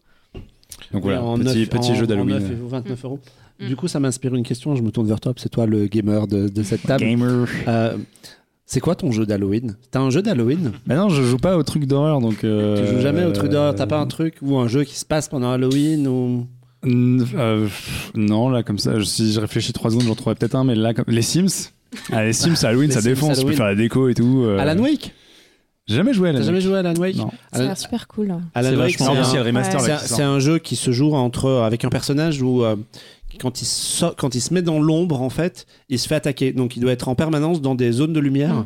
avec euh, l'éclairage public, euh, des. C'est c'est C'est bien. pas The Floor is Lava, mais c'est presque Ouais, ça. c'est C'est- C'est ça. c'est- c'est bien flippant dans le style Alan Wake. euh, C'est Et il assez est, euh, cool. En plus, le, le- le personnage est est tout le temps en galère parce qu'il a, il a, il utilise une arme, mais il a jamais assez de munitions qu'il lui faut, etc. Moi, pour le coup, Alan Wake, c'est vraiment un jeu flippant Halloweenesque, je trouve. Bah écoute, je le ferai peut-être à l'occasion parce que là, il est Oui, il y a ressorti le récemment. Il y a le euh, remaster qui arrive, ouais, exactement. C'est vrai que c'est un jeu qui a une très bonne réputation. Non, je te dis, euh, le truc le plus Halloweenesque que j'ai fait, c'était Half-Life Alix, euh, notamment le niveau où Et tu toi, vas du enfermer coup 15 zombies. Moi, je crois que ça serait Until Dawn. J'en ai pas fait beaucoup des jeux, Ouais. mais Until Dawn, je trouve qu'en fait, c'est. Bah, on en parlait tout à l'heure, c'est le jeu un peu, euh, un peu sympa à faire à plusieurs.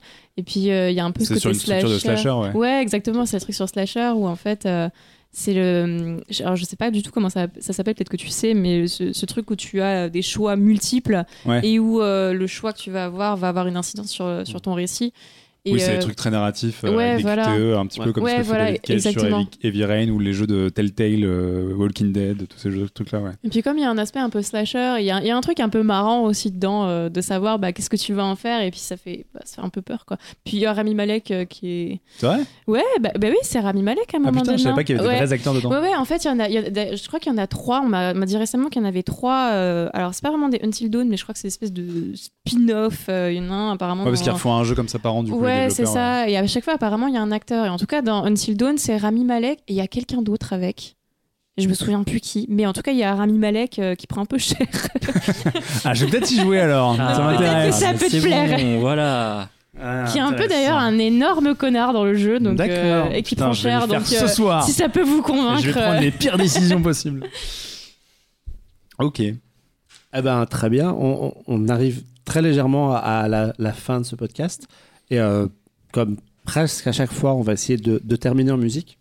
Et euh, il s'est passé un truc, c'est que euh, quand j'ai quand j'ai préparé l'émission ce matin et que j'ai commencé à écrire euh, mon petit déroulé, j'ai mis euh, l'album dont tu vas nous parler, euh, Jean-Victor, en, en fond sonore.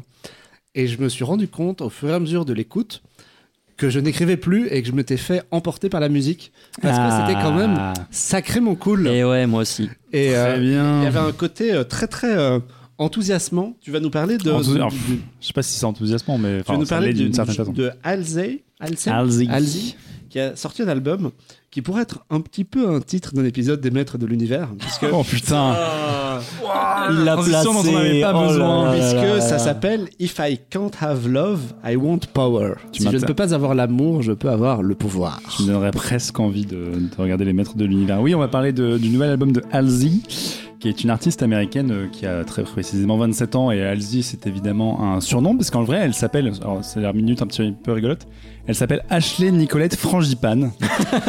Vraiment, Frangipane C'est Ouais, pas une vanne c'est- c'est réellement son nom. Voilà. Mais quand tu as donné euh, son nom euh, avant, enfin, pour la préparation du podcast, je l'ai tapé dans Google, j'ai vu ça sur Wikipédia et là on m'a perdu. hein.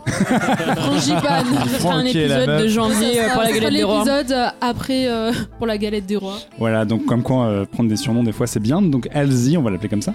Euh, c'est une artiste pop américaine qui a commencé en 2015 et elle a déjà son quatrième album puisque le premier s'appelait Bla- Badlands en 2015.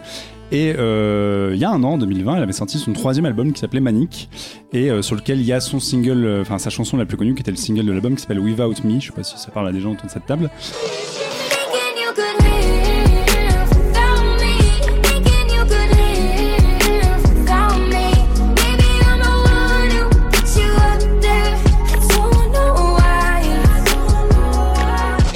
Euh, il faut savoir que Manic c'était très drôle parce qu'à l'époque quand elle a commencé à écrire cet album là elle voulait faire un truc très sombre et politique. Et euh, en fait l'album s'est retrouvé être exactement l'inverse. C'est-à-dire que sur, la, sur, le, sur la pochette elle est maquillée avec euh, des paillettes et en fait l'album est assez coloré assez joyeux. Et euh, s'est retrouvé être du coup exactement l'inverse de son intention initiale. Et du coup comme en 2020 elle était confinée etc elle s'est fait un peu chier et elle est tombée enceinte avec son mari qui est un scénariste turc qui s'appelle Alev Aydin et elle s'est dit, bon, bah, puisque j'ai plus que ça à faire, je vais refaire un album, je vais écrire un autre album.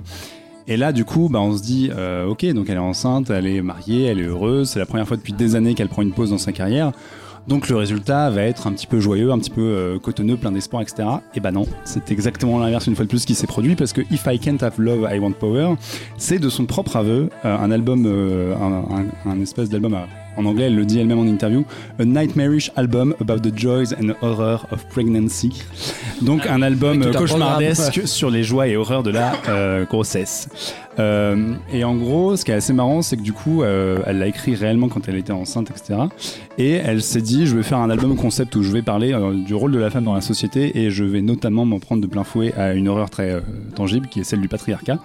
Euh, et ça démarre plein pot puisque la première chanson qui est absolument incroyable qui s'appelle The Tradition, elle parle directement en gros de l'objectification de la femme dans la société et elle met directement en contexte elle le parcours qu'elle a vécu en tant que membre du Star System parce que alors autant en France elle est pas hyper connue autant aux États-Unis elle a vraiment cartonné Euh, en plus, euh, elle a fréquenté des rappeurs, etc., qui sont très connus là-bas, donc elle, est- vraiment instaurée sur la place, enfin sur le, le domaine people, etc. Et ses albums se sont extrêmement bien vendus là-bas, donc c'est vraiment une superstar là-bas. Et en fait, elle explique en interview que le, problème quand t'es une artiste, mais quand t'es surtout quelqu'un qui est mis sur le devant de la scène et que t'as un produit comme ça, c'est que t'as cette, euh, tout le temps ce poids à être fuckable comme elle le dit, donc à être baisable, en tout cas être désirable sexuellement, et que ça devient un point en fait, même si c'est un truc dont elle joue parce que bah, c'est une femme et elle joue aussi de, sa- de- de son sex appeal et de, de sa sensualité pour vendre. Elle dit que c'est malgré tout euh, un espèce de revers du truc. Et que là, d'un seul coup, en fait, tomber enceinte, ça a notamment, mis ça euh, en perspective parce qu'elle s'est rendue compte que d'un seul coup, elle n'avait plus aucun contrôle sur son corps, qu'il lui avait arri- arrivé des trucs où euh, bah, c'est quand même une période très bizarre parce qu'il y a quand même quelque chose qui pousse en toi, etc. Et donc, ça l'a fait un peu vriller. Et euh, elle s'est dit, je vais mettre tout ça dans mon album. Euh, donc dès le premier, la première chanson, donc euh, sur le patriarcat. Et, ce- qui est moi, ce qui m'a en fait, ce qui m'a assez surpris en l'écoutant, c'est que je trouve qu'en termes de paroles, elle, alors elle explique que c'est l'album le plus facile qu'elle ait eu à écrire.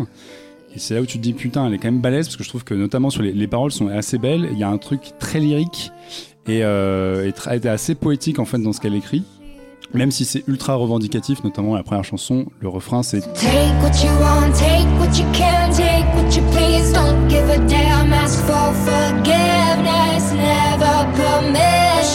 Donc en gros, prends ce que tu veux, prends ce que tu peux, demande pour le pardon mais jamais la permission. Et c'est évidemment la chanson qui parle de l'objectification et qui raconte en fait l'histoire d'une nana, euh, d'une prostituée euh, qui est la plus belle, qui est vendue à tous les mecs du village, mais en fait ils se servent d'elle et ils la renvoient euh, au point de départ. Et donc elle est objectifiée toute sa vie. Et donc elle y va à 350% dès le début de l'album et c'est un fil en fait qui va être tissé au fur et à mesure des chansons. Euh, mais même s'il y a d'autres thèmes qui sont évoqués, parce que Halsey, euh, elle a une vie assez compliquée. C'est quelqu'un qui est notamment déclaré bipolaire, et c'est une, euh, une femme qui a fait notamment des tentatives de suicide. Euh, donc évidemment, tout ça dans, dans le parcours d'une femme qui d'un seul coup devient une superstar, ça fait un cocktail un peu explosif. Elle parle évidemment de, des tendances d'autodestruction, du fait que elle a eu des envies de célébrité, etc., mais qu'une fois qu'elle les a eues, ça n'a pas résolu tous ses problèmes dans sa vie et que tout ça bah, c'est très compliqué. Et en plus elle est bisexuelle et c'est quelqu'un qui est devenu un espèce d'étendard un petit peu gay aux États-Unis et qui fait des textes là-dessus. Notamment une chanson qui s'appelle Honey où elle parle euh, d'actes bisexuels.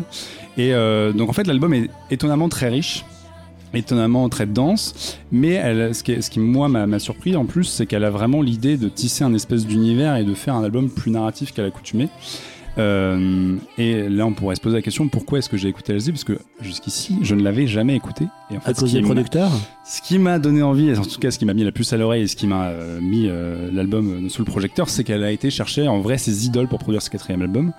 Des idoles qui, que je partage avec elle, donc ça nous fait un point commun, puisque ce n'est autre que Trent Reznor et Atticus Ross.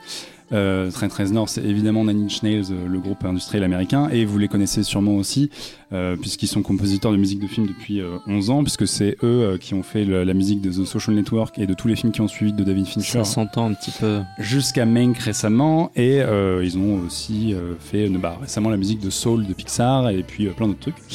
Et donc elle, elle a en fait elle a été les chercher parce que d'une part elle est fan de Nine Inch elle le dit c'est un des plus grands groupes pour elle et ça, ça a toujours euh, préfiguré une partie de sa carrière. Et en réécoutant un peu ses anciens albums, c'est marrant, c'est que ça s'entend dès sa toute première chanson de son, son premier album qui s'appelle Castle et qui est vraiment un truc un peu industriel. Et où d'ailleurs elle raconte qu'elle veut devenir reine un jour et qu'elle veut attaquer le, enfin, qu'elle veut prendre le, chasseau, le château d'assaut. Et là, euh, on va en parler après, mais il y a tout un truc sur un château avec cet album-là. Et effectivement, euh, ce qui est assez drôle, c'est qu'à la base, c'est une pop star. Elle fait de la musique plutôt pop RB, même s'il y a des influences country, etc.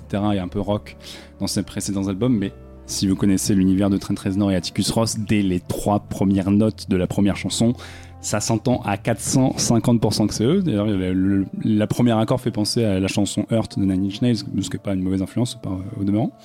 Et euh, ce qui est assez passionnant, c'est qu'on pourrait se dire, bah, Trent Reznor et Atticus Ross, qui d'un seul coup se retrouvent à devoir gérer une pop star, c'est pas forcément ce à quoi on s'attendait venant d'eux, mais pourquoi pas Ils sont, c'est quand même des gens qui sont assez aventureux et eux, la manière dont ils en parlent, parce qu'ils suivent vachement la promotion et ils font la promotion à trois avec elle, c'est qu'en gros ils ont été approchés par elle, mais qu'en fait tout était déjà prêt. C'est-à-dire qu'elle avait écrit toutes les paroles, toutes les chansons étaient déjà, il y avait des démos, etc. Et ils ont écouté le truc, ils ont dit mais en fait t'as pas besoin de nous, genre l'album il tient debout. Et elle leur a dit mais moi je veux que l'album, en fait je veux que cet album-là les gens l'écoutent. Je veux pas que ce soit de la pop euh, easy listening qui passe à la radio, etc. avec des tubes. Je veux vraiment immerger les gens dans un univers et je veux que les gens fassent gaffe à ce qu'ils se racontent et fassent gaffe à cet univers sonore et qu'ils soient immergés. Donc effectivement, le fait que Marc présente ça comme ça, c'est qu'a priori ils ont réussi leur coup. Et, euh, et le, le règle, la règle, c'était make it weirder. Faut que l'album soit de plus en plus bizarre et il faut un peu péter le cadre et le carcan de la pop pour en faire un, objet euh, qui, entre guillemets, euh, dépasse un peu ce, ce cadre-là et euh, puisse arriver dans les oreilles de gens qui écoutent pas forcément ça. Je suis la preuve que ça a fonctionné en l'occurrence. Euh, et donc, ce qui est vachement bien, c'est que bah, quand tu t'attaques, euh, enfin, quand tu commences à collaborer avec Trent Reznor et Atticus Ross, c'est des gens qui ont un petit carnet d'adresses. Et l'album a pas l'air comme ça, mais en fait, il est euh, bardé de collaborations assez monstrueuses, puisqu'il y a notamment Dave Grohl, ancien batteur de Nirvana et fondateur des Foo Fighters, qui tape des fûts sur deux morceaux de l'album. Et il y a une chanson qui s'appelle, j'ai oublié le nom, qui s'appelle Darling, qui est adressée à son enfant, qui est une très belle berceuse. Et à la guitare sur Darling, c'est Lindsey Buckingham, qui est, notre- qui est autre que le guitariste de Fleetwood Mac. euh, qui fait la guitare du coup, donc c'est plutôt la classe. Et d'ailleurs, elle est passée en live au Saturday Night euh, Live. Elle a joué deux chansons et elle, a joué Darling avec euh, Lindsey Buckingham à côté d'elle, donc c'est quand même vraiment la classe. Et euh, en fait, elle a tellement poussé le concept loin de cet album euh, qui a une narration, etc., qu'elle s'est dit je vais carrément faire un film avec cet album. Donc, euh, If I Can Have Power, I Want Love. If I Can Have Love, I Want Power, c'est aussi le nom d'un film qui est un espèce de clip de 50 minutes qui est sorti aux États-Unis en IMAX et qui est arrivé en octobre euh, sur HBO Max, alors qu'il n'a théoriquement pas de sortie pour l'instant chez nous. Et c'est un peu dommage, il n'y a pas de version de l'album euh, de luxe ou quoi où vous avez un Blu-ray avec avec le film. Il faut un peu attendre que HBO Max arrive en France. Mais euh, du coup, le film, ce qui est assez, euh, assez fou, c'est qu'elle a encore mis les petits plats dans les grands. Elle a été chercher euh, Colin Tilley, qui est un des plus gros réalisateurs de clips US. C'est un mec qui bosse avec Nicki Minaj, qui avait fait notamment le clip d'Anaconda. C'est un mec qui bosse avec Kendrick Lamar. C'est un mec qui bosse aujourd'hui avec euh, Megan Thee Stallion, etc. Enfin, c'est un des, réalisateurs des clips des plus grosses stars américaines à l'heure actuelle. Et elle lui a dit bah, Je veux faire un film, j'ai une histoire en fait sur une reine qui se retrouve veuve dans un château euh, très gothique et euh, d'un seul coup, bah, en fait, tout l'entourage et toute la royauté veut sa mort alors qu'elle porte en, son sein l'éventuel héritier. Et ce qui est assez génial, c'est que, alors déjà, c'est pas juste le concept de prendre l'album et de faire de la musique dessus. Toutes les chansons de l'album ne sont pas dans le film. Euh, Il y en a évidemment plusieurs, mais elles sont dans un ordre un petit peu euh, revisité. Et il y a des deux trois scènes de dialogue, etc. Et, euh, et c'est assez exigeant visuellement. Moi, ça m'a rappelé, bon, attention, c'est une référence un peu particulière, ça m'a rappelé les clips euh, de Mylène Farmer quand elle faisait son deuxième album qui était Ainsi soit. Ouais, on n'est pas dans le même délire. Enfin, Oui, mais oui et non. Musicalement, en tout Enfin, cas. Non et oui, parce que c'est quand même des- les débuts de Mylène Farmer. Bon, ça l'est toujours le cas aujourd'hui, même si je la connais très très mal. Mais ses chansons les plus connues en l'occurrence, euh, sans contrefaçon pour Vocal Felix, etc. C'était quand même des, des chansons assez revendicatives et assez féministes, et euh, mais assez, assez provoques, etc. Et il y avait cette idée un peu de style Renaissance, style d'époque, un peu moyenâgeux aussi. Et c'est un peu cet esprit-là qui se retrouve dans le film. Et moi, ce que j'ai trouvé intéressant, c'est que le film est pas dingue. Il y a quand même un peu l'exercice de style, mais euh, comme ça raconte euh, une histoire un peu différente de ce que raconte l'album, en fait, les paroles trouvent un nouveau sens, euh, remises dans le contexte de, l'univers du film, etc. Et c'est pas inintéressant. En fait, l'objet se tient bien, et même si vous avez jamais écouté l'album, en fait, le film marche quand même plus ou moins, parce que la preuve qu'il fonctionne à peu près. Euh, mais bon, voilà, je trouve que écouter l'album et s'immerger dans la narration de l'album et dans l'univers de l'album en tant que tel, ça fonctionne quand même beaucoup mieux. Et, euh, du coup, c'est un album de pop, mais un peu bizarre, qui est vraiment euh, à la, à- je sais pas, la, à la frontière entre pop traditionnel, mais avec cet univers de rock industriel, avec parfois des sons complètement déstructurés, complètement déchirés, un peu de, fuzz et de corruption, etc. euh, auditive. Et, euh, et c'est en fait c'est bardé de symboles. C'est-à-dire dans ce qu'elle raconte, elle prend la figure de la sirène lors d'une chanson qui s'appelle The Lighthouse. Elle joue évidemment le rôle de la de la Vierge Marie, mais que tout le monde traite de salope, etc. Et l'album est hyper violent en fait dans ce qu'il raconte, même si en a- il en a pas forcément l'air euh, au premier abord. Et, euh, et en fait, au premier abord, l'album m'a plu parce que l'univers sonore de Trent Reznor était là et parce que bah, j'avais un peu mes, pieds dans les, enfin, je, trouvais un peu mes chaussons et j'étais content parce que c'était un, un univers qui me plaît euh, en termes de, sensations. Et plus je m'intéressais aux paroles, plus je m'intéressais à ce qu'elle racontait, et plus je me disais en fait, putain, la meuf a quand même écrit un truc assez balèze. Et à tel point que Trent Reznor ex- explique notamment que lui à la base il, disait bah je suis producteur donc faut quand même que je chapeaute un peu le truc et il prenait des notes machin et en fait il les mettait de côté et il revenait le lendemain et il disait mais en fait mes notes elles tiennent pas non ces textes euh, j'ai rien à- rien à rajouter Euh, son truc en plus il a un espèce d'écho universel c'est pas juste l'histoire d'une femme enceinte qui commence à triper et ça marche tout seul et il explique que c'était moins un rôle de producteur que de collaboration pour l'aider à elle trouver euh, le meilleur étui pour raconter son histoire et étendre ça sur un film de 50 minutes. Donc lui en fait il explique que bah, ça allait un peu tomber de nulle part et qu'il a halluciné et que ça lui a énormément plu de travailler avec elle et que le résultat ils en sont très contents. Euh, donc voilà, c'est un très très bon album. Euh, J'incite les gens qui, qui, qui prêteraient une oreille à vraiment faire attention aux paroles et quitte à les lire à côté en même temps euh, s'ils sont pas forcément bilingues, parce que c'est vraiment en termes de texte, c'est vraiment un, très bel objet. Et musicalement, bon bah c'est, bon, je suis un fanboy invétéré de Trent Reznor, donc je suis peut-être pas objectif sur la question, mais c'est quand même très fort et très envoûtant. Donc voilà, euh, si vous voulez découvrir Alzé, je vous le conseille fortement. Ah, Tu l'as super bien vendu. Est-ce que quelqu'un l'a écouté ici euh Un petit peu, un petit peu, mais du coup, euh, faut que je me plonge plus en profondeur parce que tu me l'as vraiment vendu. Ben, moi, je l'ai écouté en entier du coup. Et euh, ben, j'ai trouvé ça vachement bien. Je connaissais pas du tout l'artiste. Et ça a vraiment été une belle surprise. Mais après, comme tu as dit, apparemment, ces autres albums sont dans une vibe complètement Ouais, différente. c'est beaucoup plus pop. Il y, a des- il y a des morceaux qui ressemblent un peu. J'ai pas tout écouté, mais j'ai quand même écouté deux trois morceaux de chaque album. C'est beaucoup plus, euh, on va dire, sur les standards radio américains et R&B pop. Quoi. Mais en tout cas, enfin, je trouve que celui-ci est une très belle réussite. Et effectivement, moi, ça m'a. Ça m'a transmis beaucoup de choses d'un point de vue émotionnel, en tout Mm. cas. Euh, ouais, ouais, moi je l'ai écouté même plusieurs fois, figure-toi, j'ai écouté 3-4 fois. Euh, et effectivement, dès la première note, je me suis dit, ah ouais, Ouais, ok, Social Network, que je connais. et en fait, j'ai kiffé, j'ai kiffé ce petit côté. euh, J'adore la BO de Social Network, je la trouve absolument géniale. Et j'avais l'impression en fait qu'il y avait quelqu'un qui, qui composait par-dessus ces morceaux-là. Et donc j'ai trouvé ça super bien. Et, et alors, je me, pour le coup, euh, effectivement, tu m'as dit prête attention aux paroles. J'ai pas eu le temps de les lire. Et euh, j'aurais peut-être dû, parce que en l'occurrence, moi je l'ai écouté euh, et ça m'a filé la pêche. quoi. C'est un album qui m'a. paraît typiquement, je Oui, il y a des chansons qui sont assez je joyeuses, enfin, je assez rythmées. je l'ai écouté en courant et en fait ça me ça me- ça m'a bien Le aidé. cardio était à fond. ouais, voilà, ça ça m'a bien aidé. Et non non franchement euh, pour le coup c'est c'est vrai que souvent quand tu parles des albums, bon je les, les écoute une ou deux fois et puis bon je les laisse de côté. Celui-là à mon Ah, merci, euh, merci. non je, je pense que celui-là euh, il va finir sur mon téléphone euh, et que je vais l'écouter bon assez moment. régulièrement. Ouais ouais non j'ai kiffé. Tu vas le réécouter en courant. Mais alors du coup, euh, une question pour vous qui l'avez écouté sans forcément faire gaffe, est-ce que moi je trouve qu'il y a un truc qui est assez marquant, c'est que l'espèce de sensation de rage qui l'anime, elle, je trouve qu'il transparaît un peu dans la musique. Est-ce que vous avez eu cette sensation ou pas du tout? Par, par moment. Parce Ouais. qu'il y, a des mor- il y a des morceaux qui sont plus.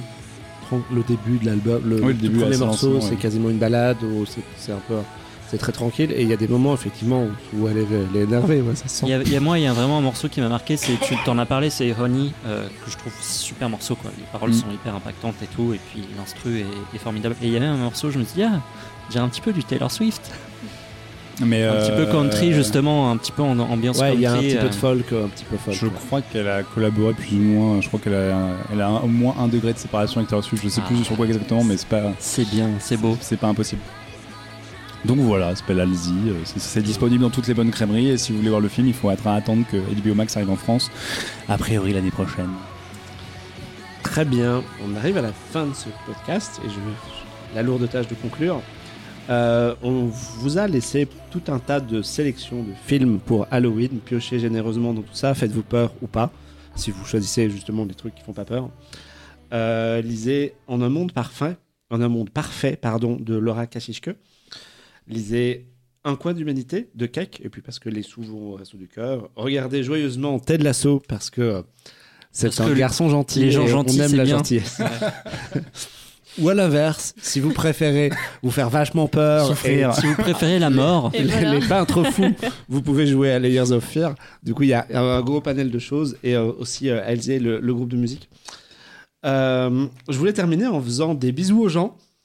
Je voulais faire Ah, des. c'est gentil. c'est- Ah, parce qu'on est on est la gentillesse et, c'est euh, sympa. et, et Ted Lasso, je voulais faire des, euh, des bisous à Mathieu qui a préféré se la coller et manger des pizzas en Italie plutôt que de parler avec nous dans ce vrai. podcast. Aujourd'hui. et qui m'a donc confié le, le- le rôle de l'animateur. Euh, je voulais faire des bisous à votre chef, Pauline, qu'on aime vachement ici, Oui, qui est régulièrement venue. Euh, je voulais aussi faire des bisous aux copains du réseau de podcast Bonus Tracks, dont on fait partie. Écoutez, euh, tapez Bonus Tracks podcast sur, un- sur Google et euh, allez écouter un petit peu les, les productions de, de tout le monde. Voilà, nous on se retrouve bientôt. D'ici là, vous pouvez nous suivre sur les réseaux sociaux, Happy Hour underscore pod et hashtag Happy Hour podcast. N'hésitez pas à réagir. Réagir, dites-nous ce que vous avez pensé de l'émission. Même si c'est pour nous Euh, insulter, bon, Voilà. euh, on prendra, c'est moins il bien. n'y a pas de mauvaise presse. on- Merci, nous, euh, Eric. nous, on est gentils, donc du coup, euh, voilà. On se retrouve dans tous les cas euh, le mois prochain avec plein de nouveaux invités et de nouveaux sujets. Et d'ici là, portez-vous bien. Allez au cinéma, regardez des séries, écoutez la musique et portez-vous bien. Ciao. Et, et happy Salut. Halloween. Salut. Salut. she's gonna go,